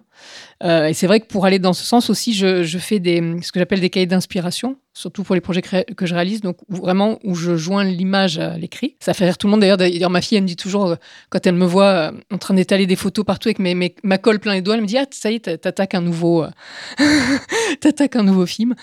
Euh, mais c'est. euh, Tu fais un mood board euh, je fais des- papier, en fait. je fais un moodboard papier. Après, Ouais. j'en ferai un en PDF pour, pour la prod, pour la mise en prod. Mais voilà, c'est complètement ça. T'as un style à l'ancienne, en fait. C'est bah, c'est marrant parce que je suis à la fois très, très geekette et, et en même temps, oui, c'est vrai que j'ai un, j'ai un rapport au papier. Au... Après, pour Mais- des projets de réalisation, ça a du sens, puisque c'est la direction. C'est presque la direction Ouais. artistique que tu fais. Tu es déjà en train de ça. chercher un des visuels. euh, Complètement, des castings, réalisation, en fait, des- voilà. Mais, mais je dirais même que c'est euh, c'est une sensualité aussi de, de l'écriture, de bah, effectivement d'avoir de l'encre et de, de la colle plein les doigts. Je sais pas, ça me met dans un état de, joie intense. Je peux comprendre parce que tu passes ton temps à écrire sur un clavier. C'est vrai que c'est pas très sexy au Ouais. final et retoucher du papier, avoir de la matière. Non, puis euh, surtout, je- le moment où je me mets au clavier, effectivement, c'est que le, le projet a déjà assez maturé. Tu t'es lavé les mains. Ah avant. bah oui, Oui, même. Ah bah oui. un peu. bien sûr. Ton clavier. Ah non, mon clavier, euh, j'en prends soin. Euh, mais du coup, non, non, mais c'est presque aussi, je sais pas si c'est un garde-fou, mais quand je me mets effectivement à l'écriture euh, clavier, et à partir du moment où j'attaque la partie informatique, je reviens pas, rarement en tout cas, sur le- la prise de notes à la main, mais c'est que je sais que c'est assez infusé dans ma tête pour, pour y aller, quoi. Donc il y a des cahiers de- d'inspiration. Donc j'ai mes cahiers. Ça c'est bien. Et, et récemment, en fait, comme, comme j'ai- j'avais déjà pas assez de temps, je me suis dit que ça serait super cool euh, de me lancer dans une nouvelle discipline artistique. Donc, je me suis mise au piano. Et en fait, je me suis rendu compte que, au début, c'était plus pour me laver la tête, mais que c'est un. C'est aussi une gymnastique finalement mentale. euh. Je vais pas dire que je réfléchis à mes projets quand je joue au piano parce que ça demande une concentration intense, surtout quand on apprend. Mais j'ai l'impression que ça décrasse mes neurones, je sais pas comment dire, euh, que, que ça fait du bien. J'ai envie d'anticiper sur la suite, mais j'ai discuté avec une directrice d'écriture qui me disait Moi, je fais de la harpe. Mhm. Et ça me permet d'avoir une sorte de satisfaction, un plaisir immédiat, dans le sens où j'ai un résultat tout de suite de ce que je fais. Oui. Contrairement à l'écriture, où on a un résultat, mais on a du mal à voir euh, ce que ça va donner, ou des fois ça ne donne rien parce que c'est pas très bon, ou que ça se met pas en route en fait. C'est complètement ça. Je fais de la photo aussi. Bon, ça, ça, c'est complètement ça. C'est cette immédiateté. C'est-à-dire que t'as un résultat tout de suite, quoi. Ah tu ouais. vois la photo. Puis euh, bon, ça, c'est c'est vraiment une de mes passions premières. Mais, mais en fait, la photo nourrit. euh, En plus, ben, on est quand même dans des, écritures qui sont visuelles. hein. Moi, j'ai vraiment besoin de ce, rapport à l'image pour nourrir euh, l'écrit. Mais, l'exemple du piano de Nathalie, c'est un point alors qui est très proche de la procrastination, mais qui est complètement différent. C'est-à-dire que la procrastination, telle que j'en parlais tout à l'heure, c'est-à-dire qu'il y a une, sorte de, maturation du travail, donc il en est, ça c'est un fait. Et puis il y a aussi donc ce qu'on va appeler la- l'aération, la- s'aérer l'esprit, c'est-à-dire qu'il y a un moment où physiquement tu bloques, psychiquement tu bloques sur le truc, c'est-à-dire tu n'y arrives plus. euh, Donc là tu es dans le boulot, là tu as vraiment as commencé à travailler, puis à un moment tu n'y arrives plus, tu es fatigué, etc. Et là il faut être capable, mais là encore c'est un travail à faire sur soi et il faut être capable de dire, OK, ça sert à rien de, parce que là, de toute façon, je perds mon temps, ça va pas avancer, et donc, il faut aller s'aérer l'esprit. Donc, tu peux aller jouer au piano, tu peux aller faire du piano, tu peux aller te balader, tu peux regarder un film, tu peux faire une sieste, n'importe quoi, mais de toute façon, ça sera plus profitable. Sauf que c'est super dur de se dire ça, de se dire, perdre deux heures, c'est gagner du temps, en fait. C'est, c'est très compliqué, en fait. Mais une fois, là encore, une fois que tu as compris ça, euh, là, pour le coup, c'est pas ta tête qui est en en paix, c'est, euh, c'est ton travail qui est bien meilleur, parce que tu coupes, tu fais un break de deux heures, tu t'y remets et en fait ça va aller, euh, ça va tout de suite aller beaucoup mieux. Une question, ça vous arrive souvent ce genre de blocage ou pas de se dire oh là là c'est bon j'arrête, euh, je vais faire un tour, euh, juste pour savoir un petit peu pour se rendre compte? Oh, oui, oui, régulièrement. Oh oui, quand même. Mais, régulièrement. mais ouais. Non, non, mais c'est, je pense, enfin, c'est- normal. Le truc, c'est de, c'est voilà, c'est de trouver des moyens, comme je disais tout à l'heure, pour bien le vivre. Ouais. Et moi, c'est souvent, ça relève de la fatigue physique, en fait. La fatigue psychique, d'ailleurs, euh, devient de la fatigue physique. Donc, il y a- donc c'est souvent en fin de journée. Et donc, euh, je vais pas faire un break, je vais dire, OK, bah, c'est fini, quoi. Tu vois, tu te dis, bon, je vais te remettre au boulot à 21h, et puis tu es à 21h, tu y vas, puis tu vois que tu y es pas, quoi. C'est, compliqué, tu es fatigué. que les- Mais toi, tu, tu, tu sais ce que tu dois écrire, mais tu n'y arrives pas, ou, ou ou tu lis ta phrase, elle est nulle. Donc, il y a un moment, elle est à 21h40, 45, tu dis, OK, ça sert à rien, allez, on arrête, et puis, euh, soit on regarde un film, on va se coucher, mais euh, ça sert à rien. De toute façon, tu, tu vas faire que de la merde. Je ne sais plus quel auteur disait, euh, je trouvais ça vraiment intéressant, que pour euh, que dans sa routine, justement, il se forçait à arrêter toujours quand il est encore en pleine inspiration. De manière à savoir que quand il allait s'y remettre, il avait déjà du jus, en fin de compte, pour, pour attaquer directement la, journée suivante de travail, plutôt que de vraiment s'assécher. Et puis, et je trouve que c'est vraiment une bonne méthode.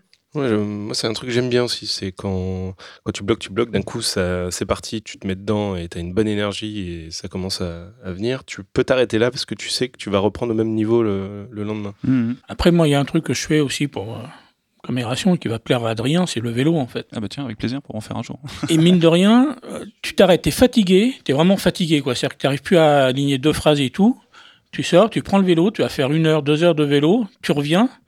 Et en fait, la fatigue, c'est de la, fatigue saine. Et un peu c'est comme dynamo, c'est-à-dire qu'en fait, tu crois que tu, on peut penser l'extérieur qu'on s'est fatigué physiquement, et en fait, non, t'as rechargé la, dynamo, tu prends une douche entre temps, et tu te remets au boulot, et en fait, t'es plein d'énergie. Et pour le coup, quand tu fais du, vélo, notamment, que ce soit sur route ou, ou en chemin, enfin, ou en forêt, t'es obligé d'être concentré parce que sinon tu meurs, hein, surtout sur route. euh. Donc t'es concentré, donc tu te fais vraiment le vide dans la tête, Ouais, c'est vrai. tu fais le vide dans le corps, tu reprends de la, tu reprends de l'énergie, tu te remets au boulot et c'est nickel en fait. Le gros travail, c'est vraiment d'être capable de se dire, bon là, je, je coupe deux heures sans, euh, sans culpabiliser quoi. Oui, c'est l'intégrer à une routine en fait aussi, où tu dis bah voilà, c'est comme ça, ça me fait du bien, donc pourquoi pas quoi. Oui, oui, alors après, tu peux l'instaurer. Moi, une fois, il y, a il y a un voisin qui m'a dit un truc très juste. Moi, j'habite à 80 bornes de Paris. En fait, les gens, les, les gens euh, travaillent en majorité sur Paris, en fait. Et il me disait, mais en fait, tu te rends pas compte, mais euh, par rapport à des gens normaux, qui ont leur journée de travail de 8 heures, tu gagnes facilement 2 à 3 heures, qui sont les 2 à 3 heures de transport. Ça c'est clair. Et donc, plutôt que de les passer, parce que moi, du coup, je fais des journées continues, enfin, quand il y a, il dit, tu devrais prendre les deux ou trois heures et faire autre chose. Et tu te mets au même niveau, tu, tu perds le même temps que, que tes voisins, sauf que tu as fait quelque chose qui, a priori, est plus intéressant et que de prendre le transport en commun, tu vois. Moins fatigant en tout cas. Donc, tu peux te taper tes deux heures de vélo sans, sans culpabiliser, en fait. Après, t'as la chance de pouvoir euh, d'avoir des environnements plus propices pour faire du vélo. C'est vrai qu'à Paris, euh, Bah, a- tu- tu- Et- mais tout marche, hein. tu, peux aller, tu peux aller nager, Mais oui, tu voilà. peux, euh, Mais c'est c'est vrai, façon que, bah, pour revenir à cette métaphore du sport, il faut avoir une bonne hygiène de vie aussi pour écrire, pour pouvoir fournir justement ce, ce travail. Donc effectivement, faire de l'exercice, c'est- c'est c'est indispensable. Moi, je marche énormément. C'est c'est vraiment vital. oui, parce qu'on passe nos- quand même nos journées assis devant un écran, quoi. C'est pas non plus. Ah, le- mais moi, je, je- enfin, on alors peut- ça c'est drôle hein. aussi. Je, je ne- moi qui ai la bougeotte, je passe ma journée à me lever. Enfin, je gigote. euh, je- je- pour le coup, je travaille 10 heures par jour, mais je peux pas rester 10 heures le cul sur ma chaise sans, sans gigoter, quoi. C'est impossible. Y a-t-il d'autres remèdes créatifs dans la besace, Nathalie Non, bah après, c'est ce dont on parlait tout à l'heure, c'est le fait de se cultiver, de, effectivement, d'aller beaucoup au cinéma, de lire. De... Euh, tout à l'heure, tu parlais de, podcast, Mathieu, mais vraiment, ça, c'est aussi, moi, c'est c'est un truc qui fait partie aussi de ma petite routine. Euh, J'aime bien quand, quand j'ai le, le- le temps de commencer ma journée comme ça en écoutant un podcast. Euh, en général, je fais ça tout en faisant ma revue de presse. Le nôtre, évidemment. Bah, le vôtre, Oui, en évidemment. boucle. Ah bah, Que- le vôtre, à chaque fois. Ah bah non, mais voilà, mais j'écoute que les épisodes où je suis. Euh, non, mais j'aime beaucoup aussi, par exemple, les, les masterclass de France Culture.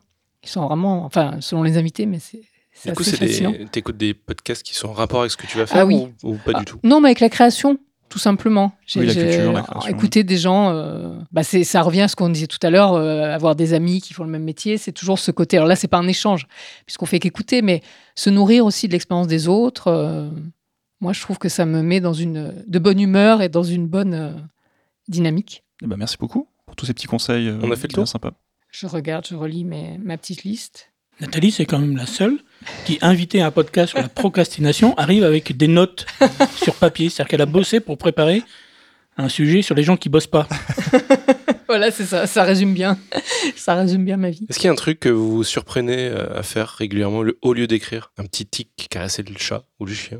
Bah, De toute façon, le chat, et moi, il me laisse pas le choix vu que je Il suis s'installe. en- entourée de chats. Mais un truc, tu dis, ah mince, je suis encore en train de faire ça au lieu d'écrire. Non, moi, il y a un truc que je fais quand je travaille. C'est en fait, en face de moi, j'ai deux fenêtres et au milieu, il y a un bout de mur et au- en haut, j'ai une horloge digitale. Vous savez, comme celle qu'on a dans les, les studios de radio. Ah oui, C'est rouge avec le, avec le petit point l'heure et puis le les tour. points, les, Ouais. les secondes qui. Et je suis fasciné. Ça fait des années qu'elle est là et je suis fasciné et je me retrouve des fois à regarder ça euh, de, de manière. Et je regarde le petit point et tout. Et en plus, je trouve que j'ai un meuble devant et donc j'ai toute la partie en gros entre 25 et 35 que je ne vois plus parce que ça passe derrière le meuble en Ah fait. Et donc je suis là et j'attends en fait que le, le point revienne. Comme... Et, et, euh, j'ai cherché d'ailleurs, j'ai cherché à, à la retrouver ce modèle-là parce que je me dis le jour où elle est, elle est en panne, c'est j'arrête d'écrire quoi. C'est ça le secret en fait de toutes- tous ces films et séries diffusées euh, que tu as Ouais, écrites, c'est juste cette horloge quoi. Et puis c'est directement lié au sujet du jour parce que du coup tu vois le temps passer Ah oui, au là, sens premier du terme. Ah oui, c'est clair. Nathalie, t'as rien comme ça Bah, les trucs que, oui, bah, c'est, moi, ça serait les réseaux sociaux, les trucs comme ça. C'est vrai que tu j'y passe beaucoup de temps. es en train de travailler et d'un coup, t'es sur Facebook et tu sais pas comment c'est arrivé. C'est ça. En fait, mais c'est pas ma faute. Ouais. Mais Ça euh, peut arriver. On, m'oblige, en fait, tous mes contacts m'obligent à, à passer plein de temps sur les réseaux sociaux. Mais c'est une récréation. Enfin, là encore, j'y passe pas non plus. Enfin, c'est, c'est des petits. Mais, mais moi, ça me. C'est parce que Robin t'a écrit. C'est ça en fait. Voilà, déjà, c'est, la faute de Robin. et- Je tiens à le dire haut et fort. Euh, et puis non, mais ça, ça fait du bien, quoi. C'est comme euh, en fait quelqu'un qui aurait, euh, qui travaillerait dans un bureau et qui irait à la machine à café. euh. Mais si je comprends bien ta question, l'idée c'est des, des- des petits rituels et tout. Enfin pas des rituels d'ailleurs, mais des, des- des trucs qui nuisent à l'écriture, à ton tics. travail, c'est ça? Parce que moi Facebook par exemple, c'est jamais, ça nuit pas en fait. C'est- ça fait partie de ce que je disais, c'est une aération en fait. C'est-à-dire que je vais pas écrire non plus euh, H24 et il y a un moment où tu vas, tu, tu lis, euh, tu, tu passes et tu reviens au, au- tu reviens où t'en étais. Par contre, il y a un truc absolument redoutable que je déconseille aux gens de faire, c'est de se dire, voilà, je commence à 9h. Et puis tu arrives, donc déjà tu te mets à la- t'arrives, euh, il est 50. Tu dis, bah attends, je vais pas mettre à bosser maintenant parce que j'ai dit 9h. Donc tu attends, donc, toc toc. Et puis en fait, comme tu es en train de lire, de regarder tout, à un moment, tu arrives, il est 9h05, 9h10. Et là, tu dis, ah putain, j'ai loupé 9h. Bon, bah j'attends 9h30. Et donc tu attends 9h30, tu te remets pas au boulot, tu attends 9h30, et puis évidemment tu laisses passer, et puis à 35 c'est trop tard, donc tu vas attendre 10h, et puis à un moment arrive, il est 11h, 11h30, et tu dis bon ça sert à rien de se mettre maintenant, de toute façon il faut aller sortir le chien. C'est comme quand j'étais au lycée, ça, avec les cours. Ah, bah, il est déjà, j'ai déjà séché deux heures, pourquoi aller aux deux heures d'après Ou- Ça, c'est vraiment le, le- un truc. euh, c'est parce que t'as une grosse horloge devant toi que tu, tu constates ça. Et que tu, Oui mais c'était comme ça déjà avant l'horloge. Du coup, tu conseillerais aux gens qui auraient cette habitude de vouloir un peu passer du temps avant de travailler, de d'en profiter, de se dire bah ça fait partie de votre de vous, allez-y, et puis euh, comme ça vous vous mettrez euh, d'autant plus efficacement au travail ensuite. Oui, tout, tout en, en sachant qu'il faut vraiment être quand même dans cette espèce de, de mood du travail, quoi. C'est-à-dire que tu te dis pas, tiens, je vais regarder un film tranquille et tout ça. Il faut C'est vraiment échauffement, ouais. Ouais, c'est vraiment de l'échauffement. C'est-à-dire quand tu fais de l'échauffement, tu te dis pas, euh, de toute façon, je vais aller, je vais, je vais aller courir dans, dans une heure, donc je vais aller faire la sieste. Non, tu passes une heure à t'échauffer. Moi, les gamins, mon fils fait de la natation. Il a- avant les compétitions, ils ont une heure d'échauffement. Ils passent une heure à s'échauffer. Ils vont pas euh, discuter ou prendre un café à côté, quoi. Parce que si, sinon, ils vont exploser en vol, en fait. Là, c'est la même chose. Il faut vraiment passer une heure, deux heures, euh, le temps que tu, qu'il te faut, à te baigner là-dedans, à chauffer, à monter en pression, en quelque sorte. Et quand tu es prêt, ça y va. Ça passe par quoi, Robin Du coup, il y a Facebook, mais a- tu regardes l'actu, par exemple, ça? Tu, Ouais. tu regardes des- ce qui peut avoir en rapport avec ton projet ou pas du Non. tout? Ou c'est vraiment déconnecté Non. ou... Non, non, bah si, après tu peux te... fait partie des excuses en fait, quand tu quand es un glandeur, tu as des tonnes d'excuses en fait. Et tu as celle-ci, te dire, euh, bon bah oui, effectivement, je vais aller lire euh, tel article ou tel truc parce que c'est un, un lien très lointain, mais un lien avec ton travail, avec le sujet. Et puis évidemment, tu vas de lien en lien et tu te retrouves avec des, à lire des trucs qui ont absolument aucun rapport. mais euh, mais t'es parti d'un article qui en avait un vague. Ah, Mais de toute façon, moi je reste, quand je glande comme ça, je reste au bureau en fait. Je reste devant l'écran. C'est c'est pas, c'est toujours sur l'écran en fait. Oui, oui, parce que j'ai toujours cette espèce d'espoir. En fait, c'est ça, je vous dis, moi, ça fait 20 ans, donc je devrais commencer à... Mais en fait, tu as toujours cet espoir fou de t'y mettre. Tu vois, te dire, putain, on sait jamais ce qui va se passer. euh, tu vois, les... Peut-être qu'à donc- 9h, je serai en train d'écrire plein de Ben mots. ouais, ouais, c'est ça. Donc, euh, tu as... Bon, puis après, je vous ai dit, ma femme travaille pas, donc je vais pas non plus me mettre à aller faire des trucs et tout, parce qu'à un moment, elle, euh, le concept de la maturation, elle s'en fout. hein. L'autre jour, il y a mon fils qui vient comme ça, il me fait... euh, mais tu travailles pas en ce moment? Parce qu'à chaque fois que je venais, euh, à chaque fois qu'il rentrait dans le bureau, j'étais sur Facebook, j'étais sur un truc comme ça. Alors, j'ai, bah, c'est pareil, j'ai pas essayé de lui expliquer, en fait. hein. Tu lui feras écouter le podcast, comme ça il comprendra enfin. Ouais. Ça fait partie de notre boulot. Dans tes conseils, Nathalie, il y avait euh, éloigner la console de jeu. Et c'est marrant parce que Moi, je l'ai ramené la console de jeu, mais pas pour procrastiner, mais pour faire des pauses où des fois on s'autorise Oui, de bah, jouer. bien sûr. Et j'ai l'impression que le ludisme, enfin en tout cas jouer, c'était, ça me manquait moi dans ma vie d'auteur. Mhm. Et le fait de l'avoir, euh, d'avoir repris une console et de jouer, bah, c'est vachement sympa. Je trouve que ça fait, ça fait du bien en fait, et ça fait partie de ces petits trucs qui peuvent aider. euh, Mais je pense qu'on a besoin de, de- effectivement de- d'avoir d'autres disciplines euh, plus ou moins en rapport ouais, avec la création. C'est vrai que le, le jeu, bah, ça, c'est aussi une cogitation qui, qui finalement n'est pas si.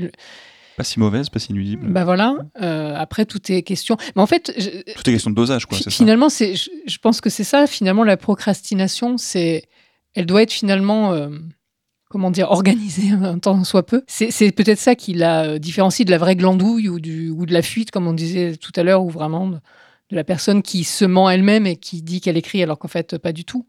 Mais je pense que de toute façon, quand on, quand on est euh, auteur de métier, on, on a aussi des contraintes qui font qu'on, est bien obligé de, de s'y mettre à un moment ou à un autre et, et on se connaît et, et finalement on, on sait qu'il y a certains pièges dans lesquels il ne faut pas tomber justement pour, euh, pour rester productif. Le secret, c'est de se connaître, connaître ses limites et, Ouais. et savoir comment on marche. ouais. Savoir Mais ce qu'on veut complètement. aussi. Savoir ce qu'on veut, parce que si, si tu veux être auteur, bah, tu dis, ah, bon, faut quand le faire, quoi. Euh, Selon vous, est-ce que la procrastination est plus forte en début de projet ou en plein dedans? Ils ont susceptible enfin. d'arriver Ou Enfin, ouais, on ou peut enfin, repousser ouais. le. Ou, ou en milieu, ouais. peut-être, euh, ces, ces petits ventres mous, on s'essouffle. euh. En début, moi, en, en général, quand je commence un projet, je suis surexcitée. euh, je suis en immersion totale, j'ai envie de tout lire, tout voir euh, ce qui a un rapport. euh. Et puis il y a toujours un moment, euh, donc on s'y met, c'est super, mais il y a toujours un petit moment au milieu où je, je sais pas si, si je perds l'énergie, mais où en tout cas euh, je m'essouffle un petit peu. Euh, donc c'est peut-être là où je suis la plus vulnérable. Et puis après, en, en général, une fois que la machine est relancée et que c'est pareil, je retrouve cette excitation de me dire ah c'est bientôt fini. euh. Donc ça serait plutôt à ce moment-là, moi je crois. Moi, c'est plutôt pendant les trois quarts de, l'écriture. à la fin, non, parce que la fin, il y a un truc tout bête, hein, dont on n'en a pas parlé, mais c'est qu'il y a un moment où il y a un temps incompressible d'écriture. C'est-à-dire que tu peux, y a un moment où tu peux plus glander, en fait. C'est-à-dire qu'il y a un moment où le travail, il faut le faire physiquement. Donc, de toute façon, tu n'as plus le temps, parce que alors moi, je travaille énormément dans l'urgence. À nouveau, ça aussi, c'est quelque chose qu'il faut assumer. Hein, C'est-à-dire que tu as trois semaines pour faire un travail qui prend trois semaines, donc tu es tranquille. Sauf que je suis incapable de, de m'y mettre. Enfin, toi, si on, on deal avec le producteur le lundi, je vais pas me mettre au boulot, quoi. En rentrant, c'est pas possible. Donc tu dis, je vais m'y mettre demain, et puis euh, demain, tu, c'est bon, euh, trois semaines, c'est tranquille. Donc tu repousses. Et puis au fur alors au début, tu vas le faire en deux semaines et demie. Et puis tu t'y dis, oh, en fait, c'est passé super large. Donc euh, la fois suivante, tu te dis, allez, je vais le faire en deux semaines. Et puis là, tu une fois- tu le fais une fois ou deux, tu te dis, en fait, c'est quand même assez tranquille en deux semaines, donc tu le fais en une semaine et demie, puis etc. Puis à un moment, tu arrives, arrives à l'extrême limite qui est que euh, tu le fais en trois jours. Mais là, en trois jours, tu n'as plus le temps de procrastiner, en fait. Hein. C'est-à-dire que là, tu es obligé d'y aller, quoi. Mais c'est c'est marrant parce que moi, c'est l'inverse en fait. Quand, quand, je, quand, je, quand je négocie un, un, un deadline, en général, je demande plus que le temps que je sais qui va me être nécessaire. Je le fais tout de suite, justement, pour éviter, parce que moi, ça, ça m'angoisse un peu de faire les trucs au dernier moment. Et après, justement, ben, je sais que je vais avoir un temps pour relire à la cool. euh, Et envoyer une journée avant. et, et limite, et là, le prod va me dire Waouh, Excellent. Ça, mais ça, je C'est suis ça. incapable. Enfin, je rêve de faire ça pour être débarrassé, enfin débarrassé, pour être tranquille en fait, hein, et puis écrire sereinement et tout. Ah, mais je suis incapable, quoi. C'est-à-dire que Peut-être la solution pour les producteurs, pour euh, avoir des textes euh, en temps et en heure, c'est de mettre un bonus euh, en- avec les jours d'avance. non, mais attention parce que Plus t'en avances, plus t'as un bonus sur Là, la, là, la somme on, on annoncée. est, bon, avec Nathalie, on est différents à peu près sur tout. Mais à l'arrivée, on rend le travail en temps et en heure, en fait. Ouais. Donc, Oui. j'ai envie de dire, et on parlait de la liberté de l'auteur. Peu importe comment tu t'organises, à l'arrivée, t- le seul truc qui compte, c'est que ce que tu rends, tu le rends en, en temps et en heure. La télé, c'est le plus important. Et euh, éventuellement, que ce soit de qualité. entièrement d'accord.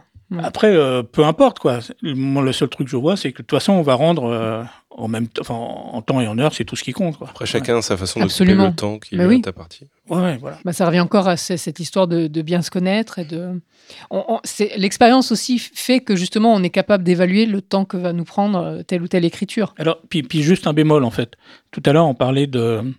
Nathalie parlait de visualiser le producteur qui attend ton, texte. Et donc, euh, un problème, c'est qu'au bout d'un moment, quand tu connais bien les producteurs, t'es sympa, enfin, qui sont sympas, tes trucs et tout, s'il y a pas. En fait, il y a quand même la peur du bâton qui remonte à l'école. Il fallait rendre le devoir sur tel jour, tu étais obligé de le rendre, sinon tu te faisais, tu te prenais une heure de colle ou tu avais un zéro. Et puis, à un moment, quand le producteur te fait plus peur, tu te dis, bon, c'est pas grave, si je rends pas lundi, que je rends mardi, c'est pas très grave, tu vois.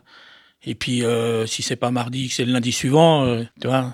Parce que tu sais que, évidemment, tu es responsable, tu sais que tu peux te le permettre aussi. Si ça tourne la semaine suivante, tu, vas pas, tu vas.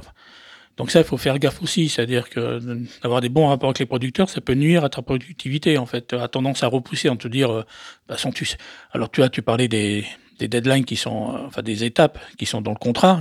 J'ai jamais vu personne sortir la menace du contrat en disant attends attends c'était marqué tu devais rendre le 29. Euh, j'ai jamais vu ça en fait. Il y a une sorte de souplesse comme ça. Euh, sur les dates bah, bah euh, Oui, c'est une, souplesse. C'est une confiance. C'est une confiance, voilà. C'est-à-dire que tu peux pas le faire avec un producteur que tu connais pas, hmm. sur un projet où tu maîtrises pas les trucs et tout. Là, j'ai un des Marlots, il va se tourner en mars prochain. Je peux te dire que pour, se mettre une semaine et demie, pour se mettre au boulot, pour se mettre au boulot euh, et concentrer et te dire, euh, tu dis merde, c'est dans un an, quoi. Donc tu vas t'y mettre fin février, tu vas faire. Les secrets de, de l'écriture. Bon, changeons un petit peu de, de, sujet, parlons de la théorie du mur. C'est comme ça que tu appelles ça, Robin. Pour parler un peu aussi de coécriture, est-ce que tu peux nous dire ce que c'est la théorie du mur? Ouais, donc moi j'ai bossé 15 ans avec un co-auteur, et puis après je me suis retrouvé tout seul, donc plein de trucs qui sont avantageux à travailler tout seul, mais en fait je me rendais compte, il y a un moment quand tu es bloqué sur un problème, t'as personne avec qui échanger en fait. Et je me suis rendu compte que le simple fait d'énoncer le problème, très souvent, je peux pas parler de ça à ma femme, de toute façon elle s'en fout, ça n'intéresse pas, donc, euh, donc euh, ça, va être, ça va être mon agent, ça va être... Euh, ça va être Nathalie sur des trucs et tout, mais toi, des fois, le simple fait d'énoncer le problème fait que la réponse te vient. Donc c'est ce que j'appelle la théorie du mur, c'est que même quand tu es tout seul, tu énonces le, le problème à voix haute, à ton mur, et très souvent, ça... Ça libère, en fait, c'est ça bah, En fait, ça libère les trucs dans la tête qui fait que la, la réponse vient d'elle-même, en fait. Et, et j'ai découvert, quand on en a parlé sur le Slack, j'ai découvert que c'était une théorie qui s'appelle la théorie du canard en, en, en plastique. En plastique chez les informaticiens. J'ai la définition si tu veux. Pardon, oui, vas-y. La méthode du canard en plastique consiste à expliquer méticuleusement le code source que l'on a écrit à un collègue, à un simple passant ou même à un objet inanimé comme un canard en plastique. Le simple fait d'exprimer ses pensées à voix haute est censé aider à trouver les erreurs de programmation. C'est des très grandes satisfactions quand tu te rends compte que les trucs auxquels toi tu crois sont en fait et effectivement il y a même une définition euh, une Wikipédia. Wikipédia oui, tu peux comparer le code source avec ton histoire hein, c'est même ah, mais c'est exactement le même principe hein. en fait mais ça fait partie des, des, des, des, choses que je fais dans mes journaux, par exemple. Ce, ce fameux dialogue, voilà, c'est vrai. Je suis d'accord avec Robin. Ouais, okay, Parfois, il n'y a même pas besoin de le relire. Le simple fait de, de l'écrire, de gratouiller, euh, et ben, ça débloque. Et du coup, quand on écrit à deux, l'avantage, c'est de, de, de, son mur ou son canard en plastique, c'est l'autre, en fait. Juste en le disant on se rend compte que c'était une erreur. Cette discussion venait du fait que j'avais du mal à, je me suis dit j'aurais du mal à réécrire seul en fait. Urbain me dit ah mais non mais en fait tu pourrais faire ça. En fait t'as pas besoin de Mathieu, prends un, un canard en plastique. T'as un mur chez toi, c'est réglé. L'avantage du mur c'est qu'il répond pas. ça. Il, est docile le il mur. Fait pas des blagues pourries. Pas des blagues nazes, voilà. Toi t'es sérieux, t'expliques ton problème et l'autre il dit des, il dit des conneries, ben non. Ben voilà, on aura appris, euh, on aura appris quelque chose. Il y a une notion aussi au quotidien quand on n'écrit pas, c'est que on attend en fait. On attend des réponses, on attend que les choses se fassent, on attend que l'argent arrive, on attend plein de choses en fait. C'est une grosse partie du quotidien. Est-ce que vous avez un, un, conseil pour comment, comment apprendre à être patient en fait? Bah, Moi, le, je pense que le meilleur moyen de gérer ça psychologiquement, c'est de lancer d'autres projets, euh, d'avoir toujours des projets toujours personnels. D'avoir toujours des. Euh, et, et, même s'ils sont un peu déconnants, là, ça m'est arrivé récemment sur un, un scénario que j'ai écrit, mais vraiment pour me faire plaisir en mode punkette, personne en voudra. Et j'ai trouvé un prod dans la semaine, quoi. Donc, comme quoi J'avais cette discussion pas plus tard que l'autre jour avec deux auteurs qui me disaient Ah, on, a, on fait des, des projets super sérieux, c'est très sérieux, etc. Et un jour, on a fait chacun un projet un peu déconnant et ça a marché. Ouais. C'est marrant, ça. Moi, je pense qu'on a tendance à se mettre soi-même beaucoup de barrières euh, par expérience, parce qu'on sait bien que que les le, que ce soit au cinéma ou en télé, les, les, les fictions sont très formatées. Qu'on s'est on s'est vu refuser beaucoup d'idées ou de projets un peu in, innovants. Et mais je pense qu'il faut surtout pas tomber dans le piège de de renoncer à le faire. Autorisez-vous des folies. Autorisez-vous des folies. Et puis surtout, puis, puis s'autoriser des envies, parce que c'est vrai que le, le, métier de scénariste, ça consiste surtout à travailler à la commande, mais c'est pas pour autant qu'il faut euh, abandonner son propre univers et euh, ses propres envies, ne serait-ce que pour sa, son hygiène mentale, j'ai envie de dire. Mais même d'un point de vue pragmatique, et notamment quand tu es débutant, j'ai envie de dire, ne faites que ça, quoi, ne suivez que vos envies, parce que tu vas dire, voilà, je vais, je vais essayer de percer, je vais essayer de faire une série policière, donc je regarde Chéri, je regarde Candice Renoir, je regarde K1, donc j'ai bien tous les codes, donc je vais essayer de faire la même chose. Alors déjà, un 9 fois sur 10, on va sentir que c'est fabriqué. Et puis même si tu sens pas que c'est fabriqué, de toute façon, tu vas te retrouver en concurrence avec des tonnes de mecs qui ont écrit des trucs hyper formatés et qui, de toute façon, ont un CV qui fait quatre fois la taille du sien et qui donc sont préférés. Enfin, les producteurs iront plutôt, et les chaînes surtout, iront plutôt vers les mecs qui connaissent et tout. Donc, de toute façon, le meilleur moyen d'exister, de sortir du lot et tout, c'est quand même de faire un truc original, quoi. Moi, j'ai connu des, auteurs, parce que souvent, je, je, prends des jeunes auteurs, enfin, des jeunes pas forcément, des auteurs débutants. Pour arriver à un travail formaté, on est passé par un truc totalement euh, libre. Enfin, je lui dis, écris ce que tu as envie. En l'occurrence, c'était du 26 minutes euh, à l'américaine, en fait. Vous savez, les, les, les, les Seinfeld et compagnie, donc un truc qui existe, alors c'était il y a 15 ans, mais euh, qui existait déjà complètement pas à la télé française. Puis c'est pas grave, fais-le. Et en fait, on va s'en servir comme carte de visite. Au pire, le projet ne se fera pas parce qu'il n'y a pas de case pour ça, mais je l'ai fait lire, moi, à des producteurs. Un mois après, un producteur m'a appelé en me disant euh, J'ai signé pour. Euh, c'était un truc pour les gamins avec cartouche. Ça s'appelait Prof, je sais plus quoi. Et c'était, euh, je sais plus, il avait 22 épisodes de, de, de 3 minutes à écrire, etc.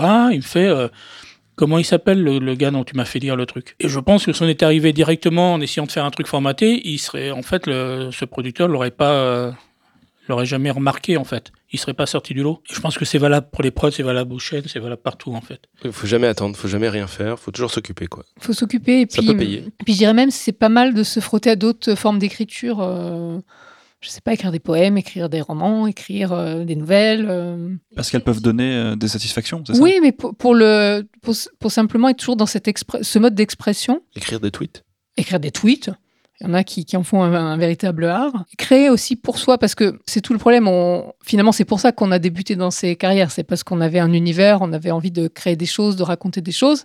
Après, on est confronté à la réalité qui fait que le, métier n'est pas vraiment ça. Mais il faut quand même, je pense, pour, garder le plaisir, pour garder, pour garder l'énergie, euh, bah, continuer à se faire, euh, à se faire plaisir. Se faire plaisir. Il y a aussi ce côté immédiat dans, dans- en, en faisant d'autres choses. euh, J'y pense, mais nous, en, en faisant ce podcast, Bien sûr. Complètement. tous les mois, on a quelque chose à faire et qui sort D'ailleurs, moi, je fais en plus des podcasts le week-end parce que c'est parce que tu ne t'arrêtes jamais. Voilà. C'est gratifiant d'avoir des petits fichiers audio comme ça.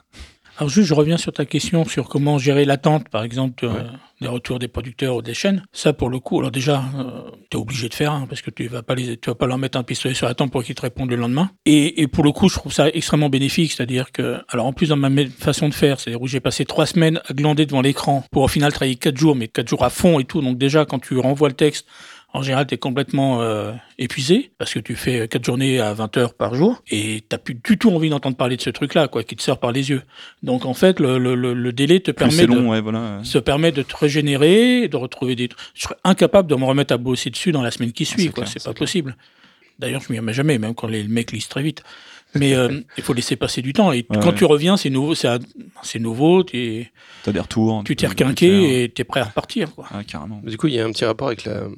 Enfin, sur le temps de travail, euh, sur Slack, Baptiste nous demandait un scénariste pro travaille-t-il 7-8 heures par jour comme n'importe qui qui a un, un emploi dans un bureau, etc.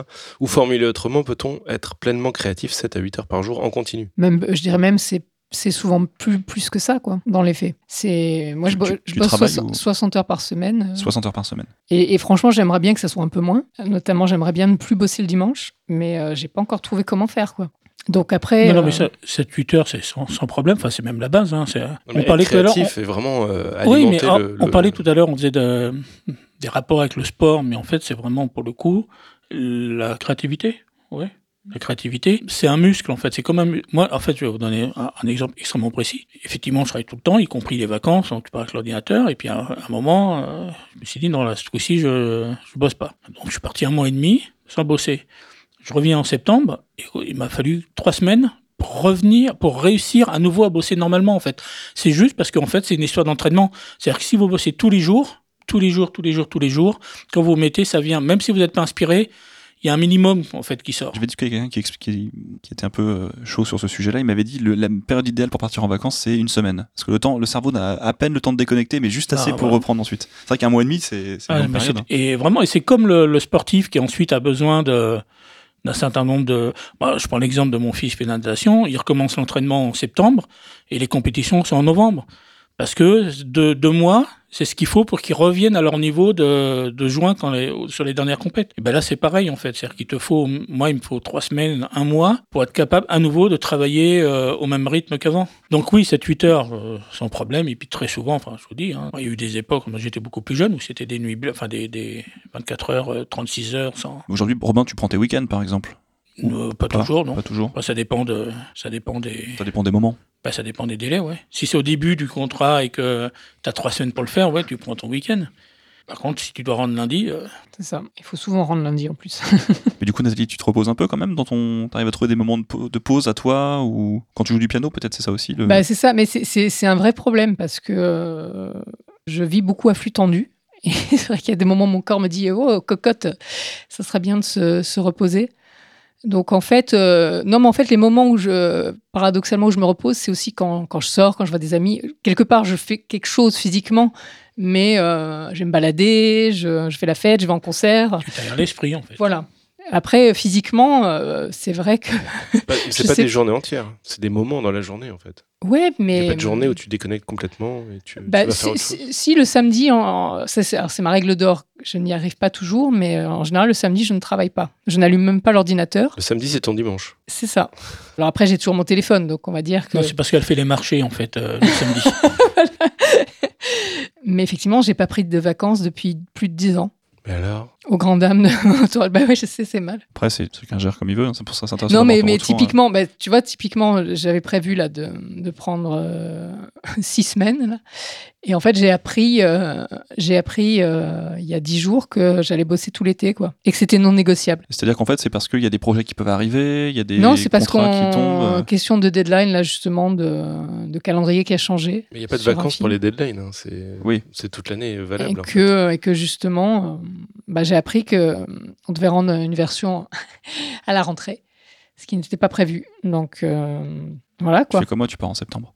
Donc non, non, mais je vais, je vais, je vais essayer de, de, de faire un, des espèces de, de, de solutions hybrides Ah, mais les vacances à ma sauce, c'est-à-dire où je ne bosse que 4 ou 5 heures par jour. Oui, bah, tu, tu pars avec l'ordinateur, en fait. Hein, Et tes carnets et tu bosses. Tes carnets. Ah bah, C'est- une une valise. tendance. C'est une valise à part, c'est ça Je voulais demander. J'ai lu un article sur cette tendance qui était de prendre son ordinateur pour partir en vacances avec dans- des endroits spéciaux où tu peux travailler, mais tu peux aussi te, aller à la plage. Ouais. euh, voilà. C'est peut-être ça qu'il nous faut finalement. Mais c'est c'est une bonne solution, C'est effectivement. ça le workation Ouais, workation. Ouais, Ouais. ouais. Les millennials qui inventent des termes, c'est ça C'est ça. Sur Slack, Thibaut nous demandait comment identifier ses freins en matière de création. Peur de la page blanche, paresse, peur de confronter son idée au papier, etc. Et où trouver les sources pour les dépasser? Auriez-vous une, une réponse à cette superbe question? Bah, c'est c'est un peu euh, ce dont on parlait tout à l'heure. Euh, oui, je pense que c'est vital même de- d'identifier assez vite les sources de nos blocages. Enfin, il faut vraiment faire un travail sur soi en fait pour écrire. Se euh, connaître, encore une fois. se connaître et euh, bah, là encore euh, le alors après euh, comme disait Robin qu'on le formule à voix haute ou à l'écrit dans un carnet qu'importe mais il faut euh, il faut se connaître il faut se poser les questions à soi-même ça peut être bien d'échanger avec d'autres confrères et consoeurs bienveillants eux. Euh, mais il faut surtout pas euh, faut pas rester dans cette espèce de flou quoi c'est c'est très dangereux je pense Oh, Robin, quelque chose à ajouter? Il y a deux types d'auteurs. Il y a ceux qui, prennent leur pied à écrire. Il y a ceux pour qui l'écriture est douloureuse. Moi, je fais partie évidemment de la deuxième partie. Donc, j'ai pas envie de me faire mal. C'est pour ça que j'ai un peu du mal à m'y mettre. Alors, plus sérieusement, je pense que ça. euh, comment on pourrait dire? Quand je vais devoir monter un meuble, bon, il n'y a pas de raison. hein, je vais repousser ça au maximum. Mais quand je m'y mets, je sais que de toute façon, que je vais y arriver en fait. hein. Il y a une notice, il y a un truc. euh, Je l'ai fait des millions de fois, il n'y a pas de problème. Tu mets les... Quand tu écris un scénario, tu as beau avoir 20 ans d'expérience, en avoir écrit euh, 50 et tout. En fait, tu jamais sûr de réussir à sortir une idée. Alors, c'est à tout bout de champ. Tu n'es pas sûr de réussir à écrire le scénario, tu pas sûr d'écrire la scène, tu pas sûr d'écrire la réplique, en fait. Donc, je pense que la difficulté que j'ai à me mettre au travail, ça relève aussi d'espèces de, peur de l'échec, en fait, en quelque sorte. Quoi. Et en même temps, c'est ça qui est excitant. Hein. C'est-à-dire, si je devais monter des meubles toute la journée, euh, euh, bah, je n'aurais fait mon métier, d'ailleurs. hein. Donc, euh, c'est ça aussi que tu recherches. C'est-à-dire que tu as beau en avoir écrit plein, quand tu t'y mets, tu te dis, euh, tu es relativement confiant, tu te dis quand même, ça devrait, ça devrait le faire, hein, ça va passer un peu, mais t'es pas sûr hein, non plus à 100%. Quoi. Chaque scénario est le premier à nouveau, quoi. Mais ouais, c'est- en fait, c'est- à chaque fois, on pourrait dire, c'est des... Moi, moi, c'est pour ça justement que j'ai besoin de, de, de, de préparer longtemps les projets avant de m'y mettre, justement pour me, pour me rassurer sur le fait que, que je sais que je vais arriver à le. Tu te fais ta pondre le notice truc. avant de monter le meuble, quoi. Mais, mais là où, pour revenir à Robin, où c- où où il y, a le- il y a un vrai challenge aussi, c'est quand on est engagé sur un projet, notamment euh, par exemple avec un réalisateur, quand on est confronté à un univers qui n'est pas le nôtre, quand on nous propose un challenge, euh, un sujet qui à la base nous inspire pas. Enfin, c'est, c'est, euh, je pense qu'avec le temps, on, on sait justement où sont nos envies, où sont nos limites, mais, euh, mais en même temps se confronter, en tout cas au moins au début de carrière, à ce challenge-là, c'est génial parce que c'est comme ça qu'on apprend à bien écrire aussi justement en sortant de sa zone de confort, en, en allant gratter là où ça vient pas. En se forçant un petit peu, quoi. en se forçant. Ouais. Mais, c'est, c'est- mais en tout cas, Robin, je, je suis d'accord avec toi. Enfin, je, je crois même qu'il n'y a, il y a pas beaucoup d'auteurs pour qui l'écriture n'est pas douloureuse, hein, au moins par moment. Quoi. C'est... Tu parlais de zone de confort, je pense que c'est ça. En fait, l'écriture, c'est pas confortable. Non.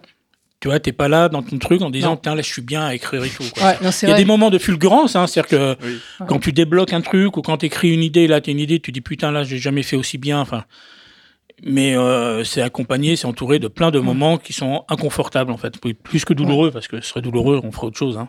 Mais c'est juste pas confortable. Ça me rappelle Francis Weber qui disait à ses micros euh, Ah, c'est bien quand je n'écris plus. Oui. C'est bien quand j'arrête Ah d'écrire. bah c'est la, c'est la plus grande satisfaction, c'est Ouais. d'avoir écrit. Il y a deux grands moments. Hein. C'est le moment où euh, on te dit oui, parce que là, t'as tout est possible, à commencer par l'échec et tout ça. Enfin, l'échec. L'échec. Enfin, les virements maintenant. et puis après, il y a le moment où c'est fini, quoi.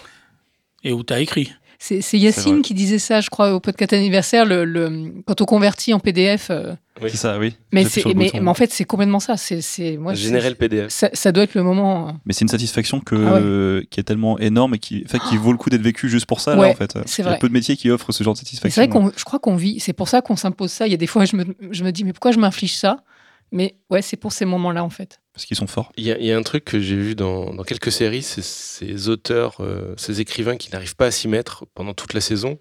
Et saison d'après, ils ont écrit un méga truc en quelques jours. Et évidemment, c'est du génie. Ça véhicule un peu une fausse image, alors, c'est ça que tu veux dire? Bah alors je, je sais pas comment l'interpréter parce que ça, ça peut être le cas de certaines personnes qui n'arrivent pas pendant un an à s'y mettre et d'un coup en deux semaines j'ai pondu un roman qui va changer le monde ou euh, enfin j'ai du mal à recoller les, les morceaux à voir à quoi ça correspond. Mais ça Et- relève peut-être de l'urgence dont on parlait tout à l'heure. J'ai vu ça dans deux séries et c'est pour ça que c'est vraiment le, le- dans Californication il y a Oui, cette problématique où on a un, un- un auteur brillant apparemment mais qui n'écrit jamais et d'une enfin je sais plus si c'est d'une saison à l'autre d'un coup il a écrit en, en un week-end un, un super bouquin qui va faire un carton et récemment dans, dans, dans une des dernières saisons de New Girl où entre entre la saison d'avant et la saison de maintenant le personnage de Nick qui est un glandeur pas possible là pour le coup c'est un c'est la procrastination, c'est son, C'est sa caractérisation. Ouais, c'est carrément ça. Et, euh, et là, il a, il a enfin écrit un livre qui apparemment est génial. Et du coup, c'est très, euh, très opposé le, le- le- le côté génial de ce qu'on a écrit avec le fait de ne jamais écrire avant et de toujours repousser et d'être un glandeur pas possible. C'est, quand même un peu une légende urbaine. euh, Voilà, ça fait un peu Oui, euh, ce ça. fantasme Le- de, c'est vrai que certains auteurs sont capables euh, d'avoir ces fulgurances, mais en tout cas, je pense que c'est très, un très très mauvais calcul de compter là-dessus euh, et de se dire euh, j'y arriverai euh, par et magie. puis, quoi. Et puis ça rejoint ce qu'on disait tout à l'heure, c'est-à-dire que repousser tout le temps, tout le temps, c'est aussi ce travail de maturation. Ça ne veut pas dire qu'il n'y pense pas.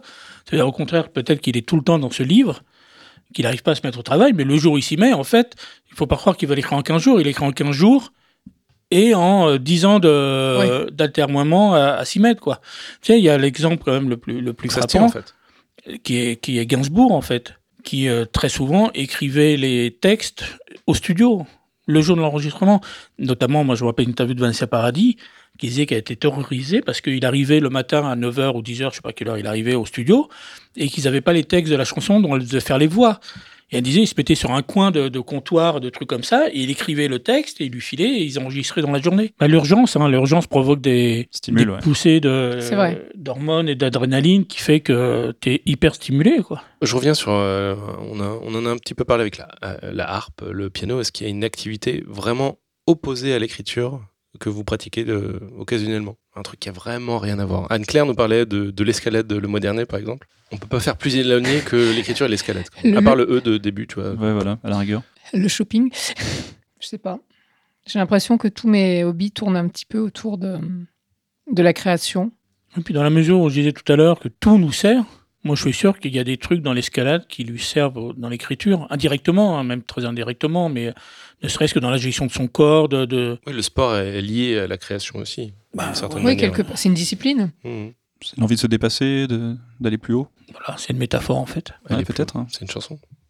Mais c'est vrai que je pense que c'est c'est un peu la particularité de, de notre métier qui n'est pas censé en être un, c'est que finalement, qu'on soit glandeur ou, ou très productif, on, on passe notre vie à toute notre vie est au service de l'écriture. Notre cerveau, il est, je pense qu'il est jamais, même quand on dort, euh, il est jamais complètement euh, en mode pause, puisque souvent on a justement des idées de génie la nuit ou comme on disait quand on prend la douche. Enfin, les choses se débloquent. Donc c'est vrai que je pense que quand quand on, en tout cas, on, on s'engage vraiment euh, sincèrement, euh, complètement dans ce chemin. Après, c'est, ça, en fait. ça fait Quand que. on s'engage, ouais, voilà. c'est Oui, ça. parce qu'il y a beaucoup de gens qui, on connaît tous plein de gens qui disent euh, qu'ils ont un roman en tête. Enfin bon, Il faut s'engager. En Je parle bien de gens qui sont, qui sont des auteurs, c'est-à-dire qui, qui passent toute leur vie à écrire, qui, qui, dont c'est le métier, Qui rendent les choses, qui finissent les qui, choses. qui Voilà. font ces choses, qui produisent des textes. Euh, et ben du coup, ça devient, ça devient un, un art de vivre quelque part, au, aux grandes dames de nos proches. C'est Woody Allen qui disait euh, qu'il pense tout le temps à ses histoires, à ses scénarios, quand il travaille sur un scénario, et même jusqu'à avant de s'endormir, la minute ou, ou les deux minutes qui précèdent le moment où il s'endort, il pense à son histoire. Bien sûr. C'est notre, euh, c'est notre fardeau. C'est notre névrose. Tu parlais d'observation, euh, je crois Nathalie tout à l'heure. On va finir avec un petit Ouais, peu de parlons de ça. discussion sur l'observation, qui est aussi quelque chose qu'on fait quand on n'écrit pas. On, bah, on, on est témoin de, de ce qui Non, se c'est passe toi autour Robin de tout à l'heure, pardon. Toi qui parlais d'observation du couple. À quel point l'observation est, est importante pour vous? À quel point elle a une, une grande part dans votre travail? Mais je pense que c'est primordial pour n'importe quel auteur, parce que si on n'a pas un petit peu justement euh, ce regard sur le monde qui nous entoure, on n'aura rien à raconter si ce n'est euh, nos petites névroses justement. Enfin, ça c'est vraiment après le aussi la légende urbaine euh, de l'auteur génial qui ne parlera que de son nombril et puis ça va intéresser tout le monde. Donc euh, pour moi ça fait partie du, kit de base, quoi, d'être curieux, d'être euh, à l'écoute, de cogiter. Mais, mais justement, c'est vrai qu'on, j'imagine qu'on commence tous par écrire nos petites histoires mais avec le- l'expérience de la vie, on, on devient plus généreux, peut-être justement en s'intéressant plus à ce qui nous entoure. Et c'est là, il me semble qu'on écrit des, des histoires un peu plus universelles, un peu plus euh, Oui. qui touchent un peu plus euh, de monde. Donc pour moi, c'est c'est un gros, ça serait un gros défaut pour un auteur de pas être curieux, de pas être à l'écoute, de pas de pas observer. Robin, tu as l'air d'accord avec tout ça? Bah, oui, oui, absolument. Enfin, tu te nourris de ça. Moi, moi, il y a quelque chose que je fais maintenant systématiquement. C'est que les personnages, c'est tous des gens que je connais. Ou des personnages de films ou de livres. Je vous invite à surveiller euh, le prochain personnage qui portera un bonnet dans les fictions Mais, euh, écrites par Robin. Mais pourquoi, en fait? C'est juste parce que tu as une envie de personnage. Et là, tu penses à ton voisin qui correspond. Et du coup, plutôt que t'embêter à créer le personnage, Ah oui. où on va pas arrêter de te dire alors ça c'est pas très cohérent avec le tu décris ton voisin pas physiquement j'entends hein, dans ton son caractère et tout ça et du coup systématiquement le retour il est c'est crayon de vérité bah forcément puisque la personne existe en fait J'ai juste Et changé quand- le prénom. et quand et quand on te dit euh, ça c'est pas très crédible bah, tu bah si si si je trouve que mon voisin Je il est connais. comme ça il fait ça et il est à la fois ça et ça et ça passe très bien et Robin, c'est quelque chose que tu fais depuis un moment ou c'est ouais, que je fais récemment ouais, récemment, enfin, ouais. récemment oui depuis quelques temps quoi parce que j'avais, je pensais comme comme toi au début, je faisais ça, puis après je me suis dit ah peut-être pas, et en fait euh, si tu y reviens, c'est peut-être pas une mauvaise idée en fait. Bah, oui, et puis, mais ça peut partir aussi de- de- de- d'un personnage. C'est-à-dire que tout d'un coup, tu as envie d'un flic un peu mono, monolithique et tout ça, et tu dis, bon, bah voilà, c'est John Wayne. Et tout de suite, tout est plus facile en fait, parce que toi, tu as John Wayne. Ça, au début, moi, je le faisais parce que quand on travaille à deux, avec un co-auteur, c'est plus facile. Toi, tu vas pas passer une heure à lui expliquer le personnage, tu imagines, tu Oui, dis, le vrai. mec, c'est John Wayne. Et là, tout de suite, euh, alors il sait, on sait que c'est pas John Wayne qui va faire le rôle. Il y a peu de chance.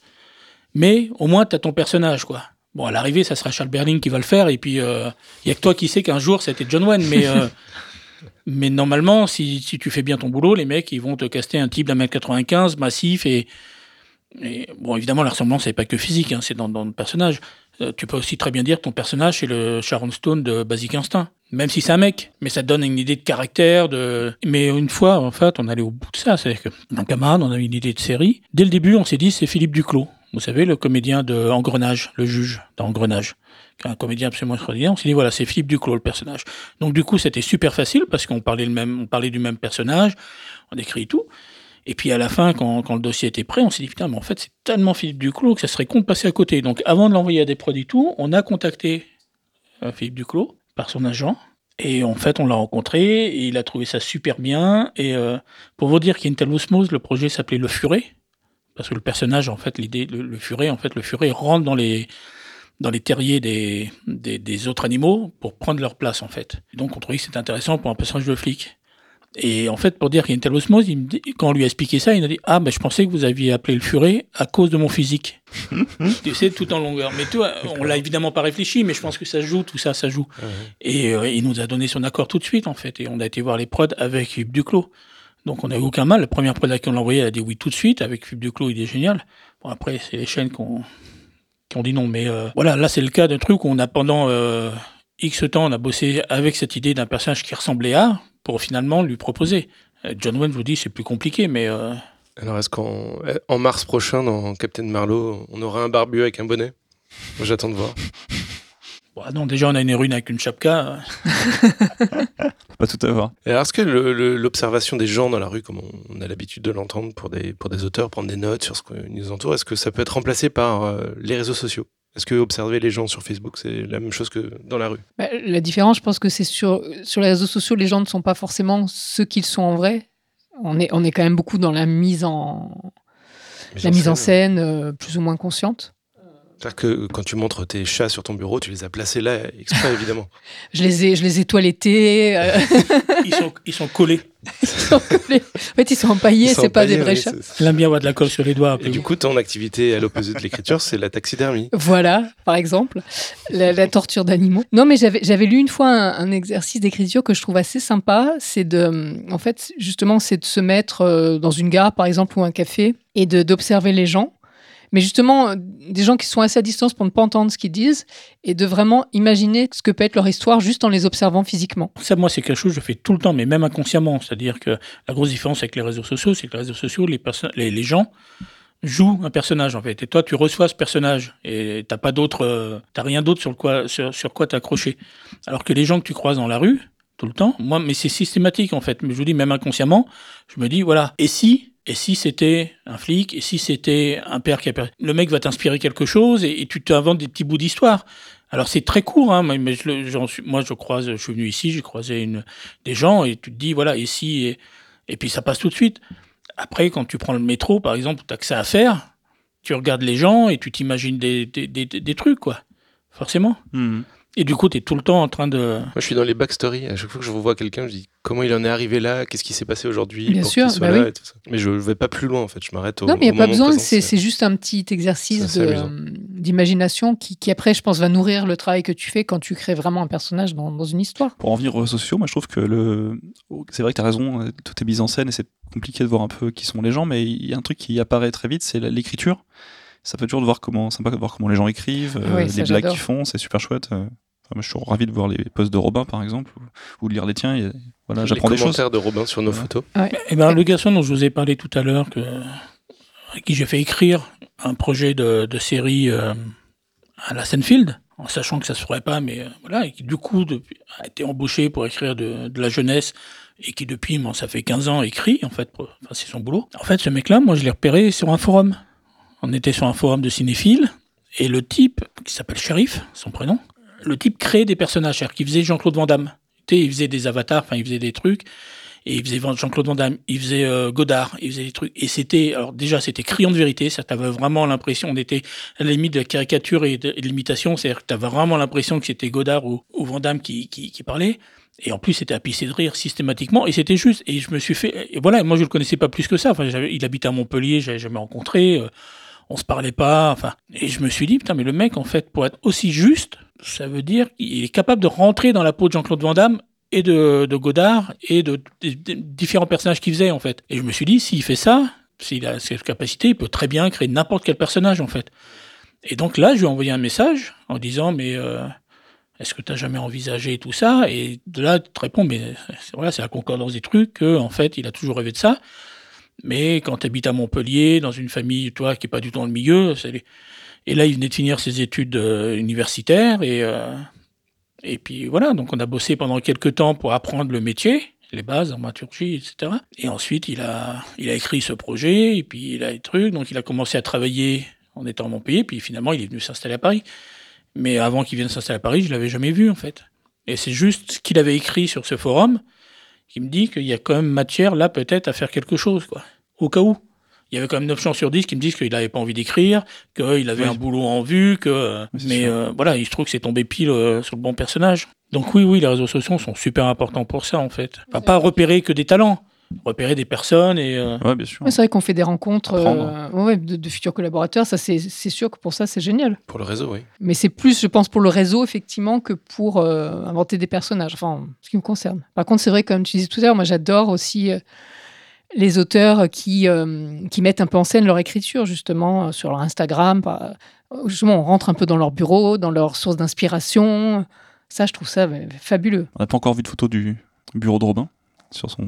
Mais Si, sur mon, sur mon site, blog, sur son site, absolument. Oui, c'est vrai. On mettra un petit, on mettra un petit lien. tu avais Ouais. fait l'effort de, très de belle ranger. en plus. Ouais, ouais, ouais. Ah bah il est pas, il est pas conforme à la réalité alors. Tu Moi l'as mis en la- scène. Tu vois, tu l'as L'arrêté mis en de, scène, par les de réseaux 2-3 jours tous les 3 mois. Mes chers amis, c'est l'heure d'écouter la chronique de l'inébranlable Jean-Marie Roth qui dissèque chaque mois dans notre podcast une notion de dramaturgie. Ouais. On écoute ça. Ouais. Et salut Jean-Marie. Bonjour. Salut. Comment ça va? Ben, je vois que vous êtes tout bronzé. Euh, oui, ouais, t'as vu ouais. ça Vous êtes un petit peu reposé Un au mois de juillet, j'ai l'impression. C'est à force d'enregistrer dans l'auditorium de la SACD. Mais ouais. Ouais. On voit plus la lumière. ouais. On est, on est, on est bronzé blanc à cause de ta chronique du mois dernier. Pour une histoire de cohérence. Voilà. Bien sûr, bien sûr. Euh, en espérant qu'on n'ait pas, euh, euh, qu'on pas révélé le film à des gens qui n'auraient pas euh, écouté notre euh, warning sur le spoiler arrivant. Je pense que Ronnie a été bien fait quand même. Oui, c'était, Ah, plutôt. clair. Et puis, quand bien même, est-ce que c'est tellement grave Non.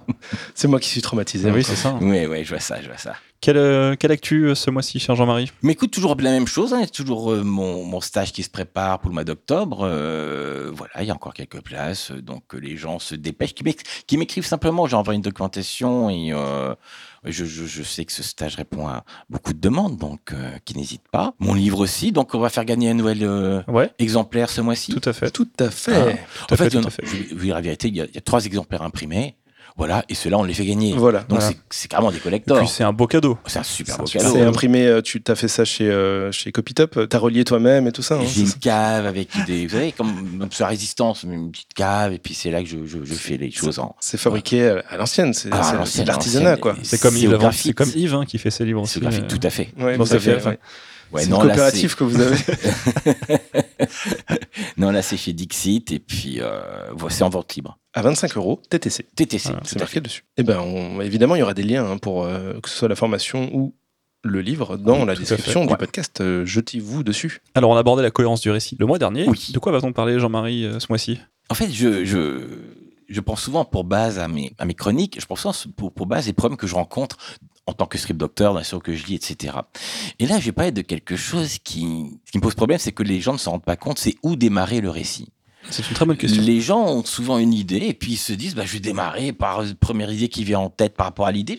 Je démarre à cet endroit-là et puis je. Le je- type se lève, je il prend sa douche, euh, il s'habille, il va au travail. Alors est-ce que c'est bien ou pas qu'il fasse tout ça? C'est ce que nous allons voir. Tout dépend des intentions, encore une fois, des intentions d'auteur, comme d'habitude. Et ben, on t'écoute. C'est parti. Donc c'est un problème que je rencontre souvent avec les auteurs, outre le fait qu'ils renaclent à se prosterner sur mon passage, c'est leur insouciance qu'autour du démarrage de leur scénario. Je ne parle pas ici de la façon de débuter l'histoire, mais de l'endroit où la prendre.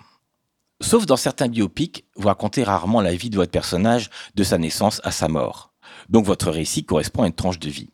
Le film ou le roman correspond alors à un curseur que l'auteur place sur la biographie du personnage. Je vais vous raconter deux ans de la vie d'Adrien ou deux heures de la vie de Mathieu. Ce Les sera deux mieux. étant forcément passionnants. Je crois pas, non. Deux ans chez moi, c'est bien. Mais si, mais si, mais si. Et deux heures chez moi, c'était ça Ouais. Parce que toi, Si c'est les deux dernières tour, en fait. heures, euh, Ouais, voilà. La vraie question est de savoir qu'est-ce qui fait que je démarre avec la vie d'Adrien ce matin à 15h quand il s'est levé, plutôt que la veille au soir quand il préparait une mystérieuse émission avec Mathieu. Pourquoi maintenant? Pourquoi cet événement? Tout cela dépend de l'impact que l'on veut obtenir sur le spectateur, car il s'agit ni plus ni moins que du premier jeu d'information que le scénariste doit peser. Imaginez que je vais narrer cet inoubliable morceau de vie où Adrien confie à Mathieu s'être fait enlever la veille par des extraterrestres. Révélation qui va bouleverser la vie de nos deux talentueux amis. Moi, ça m'étonne pas. Talentueux, je sais pas. Mais si, mais si. Comment procéder? D'abord, en tant qu'auteur, je pose la chronologie exacte des événements sans me poser d'autres questions. Lundi soir, Adrien se fait enlever par des extraterrestres.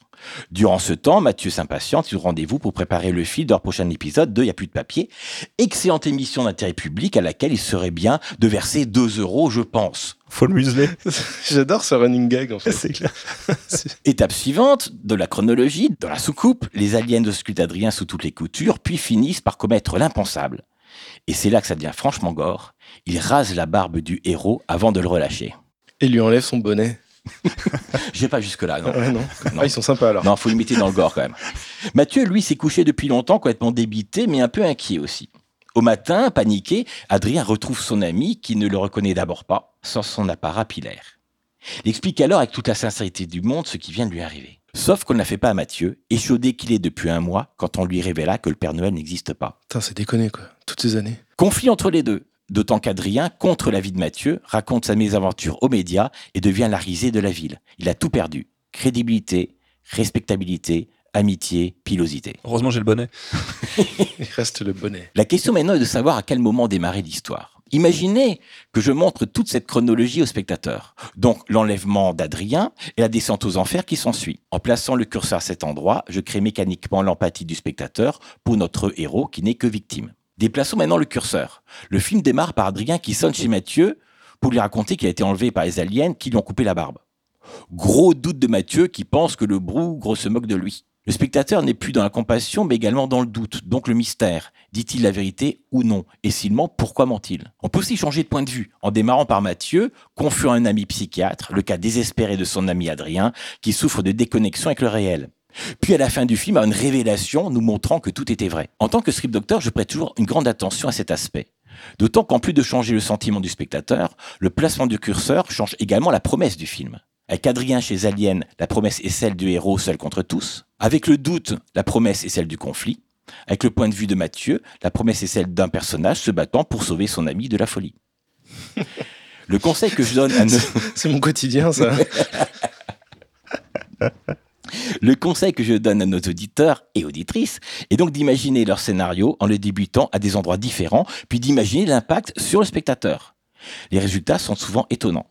Quant à moi, j'ai beau placer le curseur où je veux, dans la vraie vie, je vous aime toujours autant, amis auditrices et auditeurs. C'est beau, ça. Super chronique. Happy end. Et bien, toujours. Donc en fait, il faut quand même avoir toute son histoire avant de savoir où on va placer le curseur. Complètement, c'est la base. Dis-moi si je me trompe, Jean-Marie, mais est-ce que le, le fait de connaître son élément déclencheur peut permettre de se situer par rapport à son récit Parce que finalement, si tu sais ce qui arrive dans, ton, dans la vie de ton héros qui va faire changer les choses, Oui. tu peux te dire, bah, je commence un petit peu avant et je vois comment ça progresse. Et Je me trompe ou pas? Ouais, mais l'élément déclencheur, il change en fonction du moment où tu démarres. Il- oui, alors il va changer l'élément déclencheur, oui, et pas forcément l'incident déclencheur. L'incident déclencheur, qui est le moment de la naissance, de la nécessité du personnage. Ça, ça va rester fixe. Et c'est par rapport à ça qu'on va placer son curseur.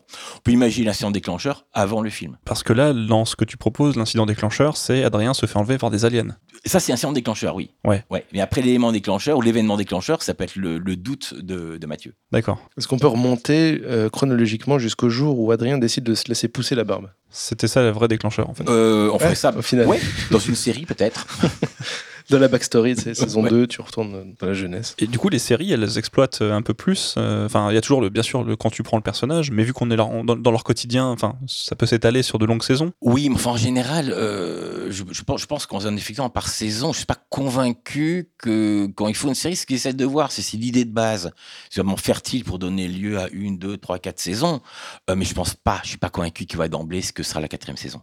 Même s'ils le disent tous, moi j'y crois pas beaucoup. Oui, il y a tellement de choses qui entrent en, en jeu euh, Bien dans sûr. la création d'une série que tu peux pas Bah, un savoir. ce qui va personnage qui là parce que parce que l'acteur est parti et voilà. Ouais, et ça, donc ouais. du coup, ça te change le truc. Ne serait-ce que ça. Voilà. Ouais. Très bien. Ben, euh, les auditeurs ont posé des questions. Tout à fait. On va les lire. Alors, une question pour toi, Jean-Marie. Faut-il forcément, alors je te dis forcément, parce que C'est écrit en majuscule. D'accord. forcément de nos jours démarrer son histoire avec du conflit, contrairement aux vieux films où une certaine harmonie régnait au début. Je sens la nostalgie dans la question. On sent la nostalgie. C'était hein. mieux avant, C'était mieux avant, oui. Absolument pas. Aujourd'hui, on cherche un début qui donne envie d'aller plus loin, même quand l'intrigue n'est pas encore installée. Mais ça ne passe pas forcément par le conflit. Je pense à un film comme Intouchable. Il n'y a quasiment aucun conflit à aucun moment. 20 millions d'entrées. Donc le conflit n'est pas forcément euh, la base. C'est peut-être ça la recette. Ouais, faut arrêter. hein. Peut-être pas non plus parce que euh, faire attention. Euh, oui, ça marche. D'ailleurs, c'est le, le- le deuxième succès intouchable, 20 millions d'entrées. Euh, premier succès, Bienvenue chez les Ch'tis. Il n'y a pas, il y a pas de conflit non plus, ou quasiment. Et pourtant, pourtant, Dramaturgie nous enseigne bien euh, d'arriver au conflit le plus vite possible. Ils ont deux contre-exemples très marquants qui ont marché pour d'autres raisons que des raisons de dramaturgie, à mon avis. Donc, euh, méfions-nous quand même de ces exemples. En fait, est-ce que j'ai, ce que veut dire l'auditeur par là, c'est que Tu veux dire Baptiste Euh, voilà, Baptiste, peut-être, si c'est toi. Euh, démarrer, est-ce qu'il veut dire une scène conflictuelle tout de suite pour happer le spectateur ou il, il disait au contraire ne pas le faire pour justement euh, montrer que tout va bien. Enfin, je sais pas si. Non, je, je, je- d'abord, on, on peut, on peut montrer que tout va bien, même en commençant par un conflit. Il suffit que le conflit ne soit pas dans, la, dans, la, dans, le, dans le sujet même du film. hein, Oui. euh, voilà. Mais je pense qu'il y a tellement d'autres façons de démarrer. On peut commencer par une scène rigolote, on peut commencer par un suspense, on peut commencer par quelque chose d'émouvant. Enfin, il y a dix mille façons de commencer sans, sans quoi forcément le conflit. Le conflit, c'est juste une façon parmi d'autres de commencer. Alors, euh, oui, et puis, comme tu dis, je pense que tu vas être d'accord avec nous sur le fait que c'est le genre qui dicte un petit peu aussi comment commencer, parfois. Absolument. Voilà. Mais complètement. Je- Bien sûr, Solo, bien par sûr. exemple, le dernier film Star Wars, commence par une scène d'action, enfin, Oui. voilà, de Oui. fuite, voilà. Donc c'est. Obligatoire en fait. Obligatoire, bien Et sûr. c'est du conflit. Tu vas voir un film d'action au cinéma, ça s'ouvre sur une scène d'action. Bien Voilà. sûr. Sinon, les mecs ont rien compris. Voilà. Exactement. Et ça se clôt aussi sur une scène d'action. Alors, nouvelle question. Les films chorales et ou à sketch, avec de nombreux personnages principaux, répondent-ils à une quelconque règle d'introduction du récit? Est-ce si différent des histoires avec un protagoniste central? Alors, le film à sketch est un film composé de plusieurs intrigues indépendantes les unes des autres, liées par une thématique. Ça, c'est la base, la définition. Comme un fidèle, par exemple. Dans ce cadre, il convient de présenter les personnages par des traits marquants, un peu comme dans le court-métrage, finalement. Le film choral, lui, n'a en fait pas de personnages réellement principaux. Les bronzés, citer que, euh, qui est bien entendu une comédie, a une structuration de film choral. À bien regarder, aucun des personnages n'a d'enjeu assez fort pour être géré comme personnage principal. Il s'agira donc de s'attarder principalement sur ces particularités créant la comédie. Et souvent, on confond, ça aussi c'est autre chose, on confond souvent film choral et film mosaïque. Je ne sais pas de quoi parler cet auditeur. Dans le film mosaïque, vous aurez trois ou quatre intrigues distinctes, reliées entre elles par des fils thématiques ou cosmétiques comme Amour Chienne ou Magnolia. Et ces récits, beaucoup plus dramatiques que le film à sketch, donnent davantage de profondeur aux personnages. Donc là, il s'agit, de mieux les étudier. Que dire des histoires qui commencent par un flash-forward putassier et mystérieux dont les péripéties sont censées ensuite présenter comment on en est arrivé là? Cela fonctionne-t-il vraiment? Alors cette question semble vouloir diriger à la réponse, le terme de putassier indiquant bien ce que l'auteur pense du procédé. Euh, ma réponse sera d'abord d'ordre technique. Il ne peut pas s'agir d'un flash-forward puisque la première séquence donne la temporalité du film, soit donc plutôt dans ce qu'on appelle une intrigue de prédestination. Sur un plan dramatique, maintenant, c'est comme tous les outils. Tout dépend de la façon dont il est employé. Personnellement, dans mon roman, j'ai opté pour une intrigue de prédestination, car je pense que dramatiquement, c'était judicieux. Quoi qu'il en soit, ça demeure un outil de la narration à disposition des auteurs, comme la voix off. Il y a ceux qui aiment, ceux qui aiment pas. D'ailleurs, ton roman, comment s'appelle-t-il? Ah, très très bonne question. Il s'appelle L'Enfer à 11 lettres. Et on peut trouver ça où? On peut trouver ça. Alors, plutôt, plus facilement. Alors, normalement, il est, en, il est en librairie, mais pas dans toutes. Donc, le plus simple, c'est commander sur le site de la Fnac. Et je pense qu'il y aura un lien dans la description du podcast. Et ouais, et en plus, c'est un, c'est un roman qui après va devenir un film, du moins j'espère, et euh, avec une fin très très surprenante. Euh, J'avais une question, Jean-Marie. Le comment on est arrivé là n'est pas mauvais en soi. S'il est bien utilisé, si ça marche, c'est un très bon moyen de fonctionner. Tout à fait. Démarrer son intrigue, une affaire de fond, là où les péripéties commencent, ou de forme, là où le film commence. Autrement dit, si une histoire n'est pas racontée de façon linéaire, quel élément compte le plus entre chronologie représentée des éléments ou chronologie réelle des éléments? Moi, j'ai rien compris. hein. Euh, si, si, j'ai, compris. Euh, mais c'est vrai que la question est un peu posée de façon complexe. Ce qui compte tout-dessus de tout, c'est ce qui sera présenté au spectateur. Si vous voulez déstructurer votre récit, c'est votre choix, mais c'est aussi à vos risques et périls. La question de savoir ce qui compte le plus entre chronologie diégétique et chronologie réelle est très pertinente. Et c'est la chronologie diégétique qui l'emporte, hein, pour répondre à cette question, puisqu'elle est le prisme sous lequel le spectateur vivra le film. On peut ici parler de la môme, par exemple. La déstructuration peut sembler gênante, mais au moins donne-t-elle un rythme que n'aurait pas forcément permis la chronologie. Dans le cas du court-métrage, le démarrage de l'intrigue dans l'action est-il selon vous le meilleur procédé pour capter l'attention du spectateur? Alors en fait, j'en suis pas sûr. Pas dans tous les cas. Là aussi, ça dépend du genre. Ce qui compte surtout dans le court métrage, c'est que l'enjeu soit rapidement posé, quel que soit le procédé avec lequel on y parvient. Ça, c'est essentiel dans le court métrage. On n'a pas le temps. Donc directement, il faut que la première séquence, on ait l'enjeu. Et j'ai déjà lu des séries de courts métrages où l'enjeu peine à s'installer. J'ai vu des courts métrages où à la fin du film, on ne sait toujours pas quel était l'enjeu. Là, c'est un petit peu un problème. Ou alors, on arrive à la fin du film, et là, il se passe un truc qui lance vraiment une histoire, mais le film s'arrête là. Exactement. Ça, j'ai souvent vu. ouais. Et oui. Eh ben, c'est tout pour les questions. Bah ouais, merci. euh, On a pris, on a pris des choses. Bah, merci à vous. Bah, moi, je vais retourner à la plage. Ah bah super. Bah super, on se voit à la rentrée alors. Alors, avec grand plaisir. On remercie Baptiste, Élise, Fabrice et Thibault pour leurs questions. Oui, merci à vous. merci à vous. Fidèle au poste posé sur euh, Slack où on vous invite à nous rejoindre. Exactement. Et on, surtout, on se dit le mois prochain. Tout à fait. Voilà. Salut Jean-Marie. Salut Jean-Marie. Salut Alors, chers amis, avant de se quitter, y a-t-il un truc cool que vous avez découvert récemment et que vous avez envie de nous partager? Une petite recommandation Nathalie culturelle ou pas? Ouais, alors moi j'ai lu un, un très beau livre euh, d'Irène Frein qui s'appelle La fille à histoire. Ça parle de toi? Ça parle, ça parle d'elle. En fait, ça faisait partie de la, la dernière rentrée littéraire. J'étais complètement passée à côté et je suis tombée dessus à la bibliothèque.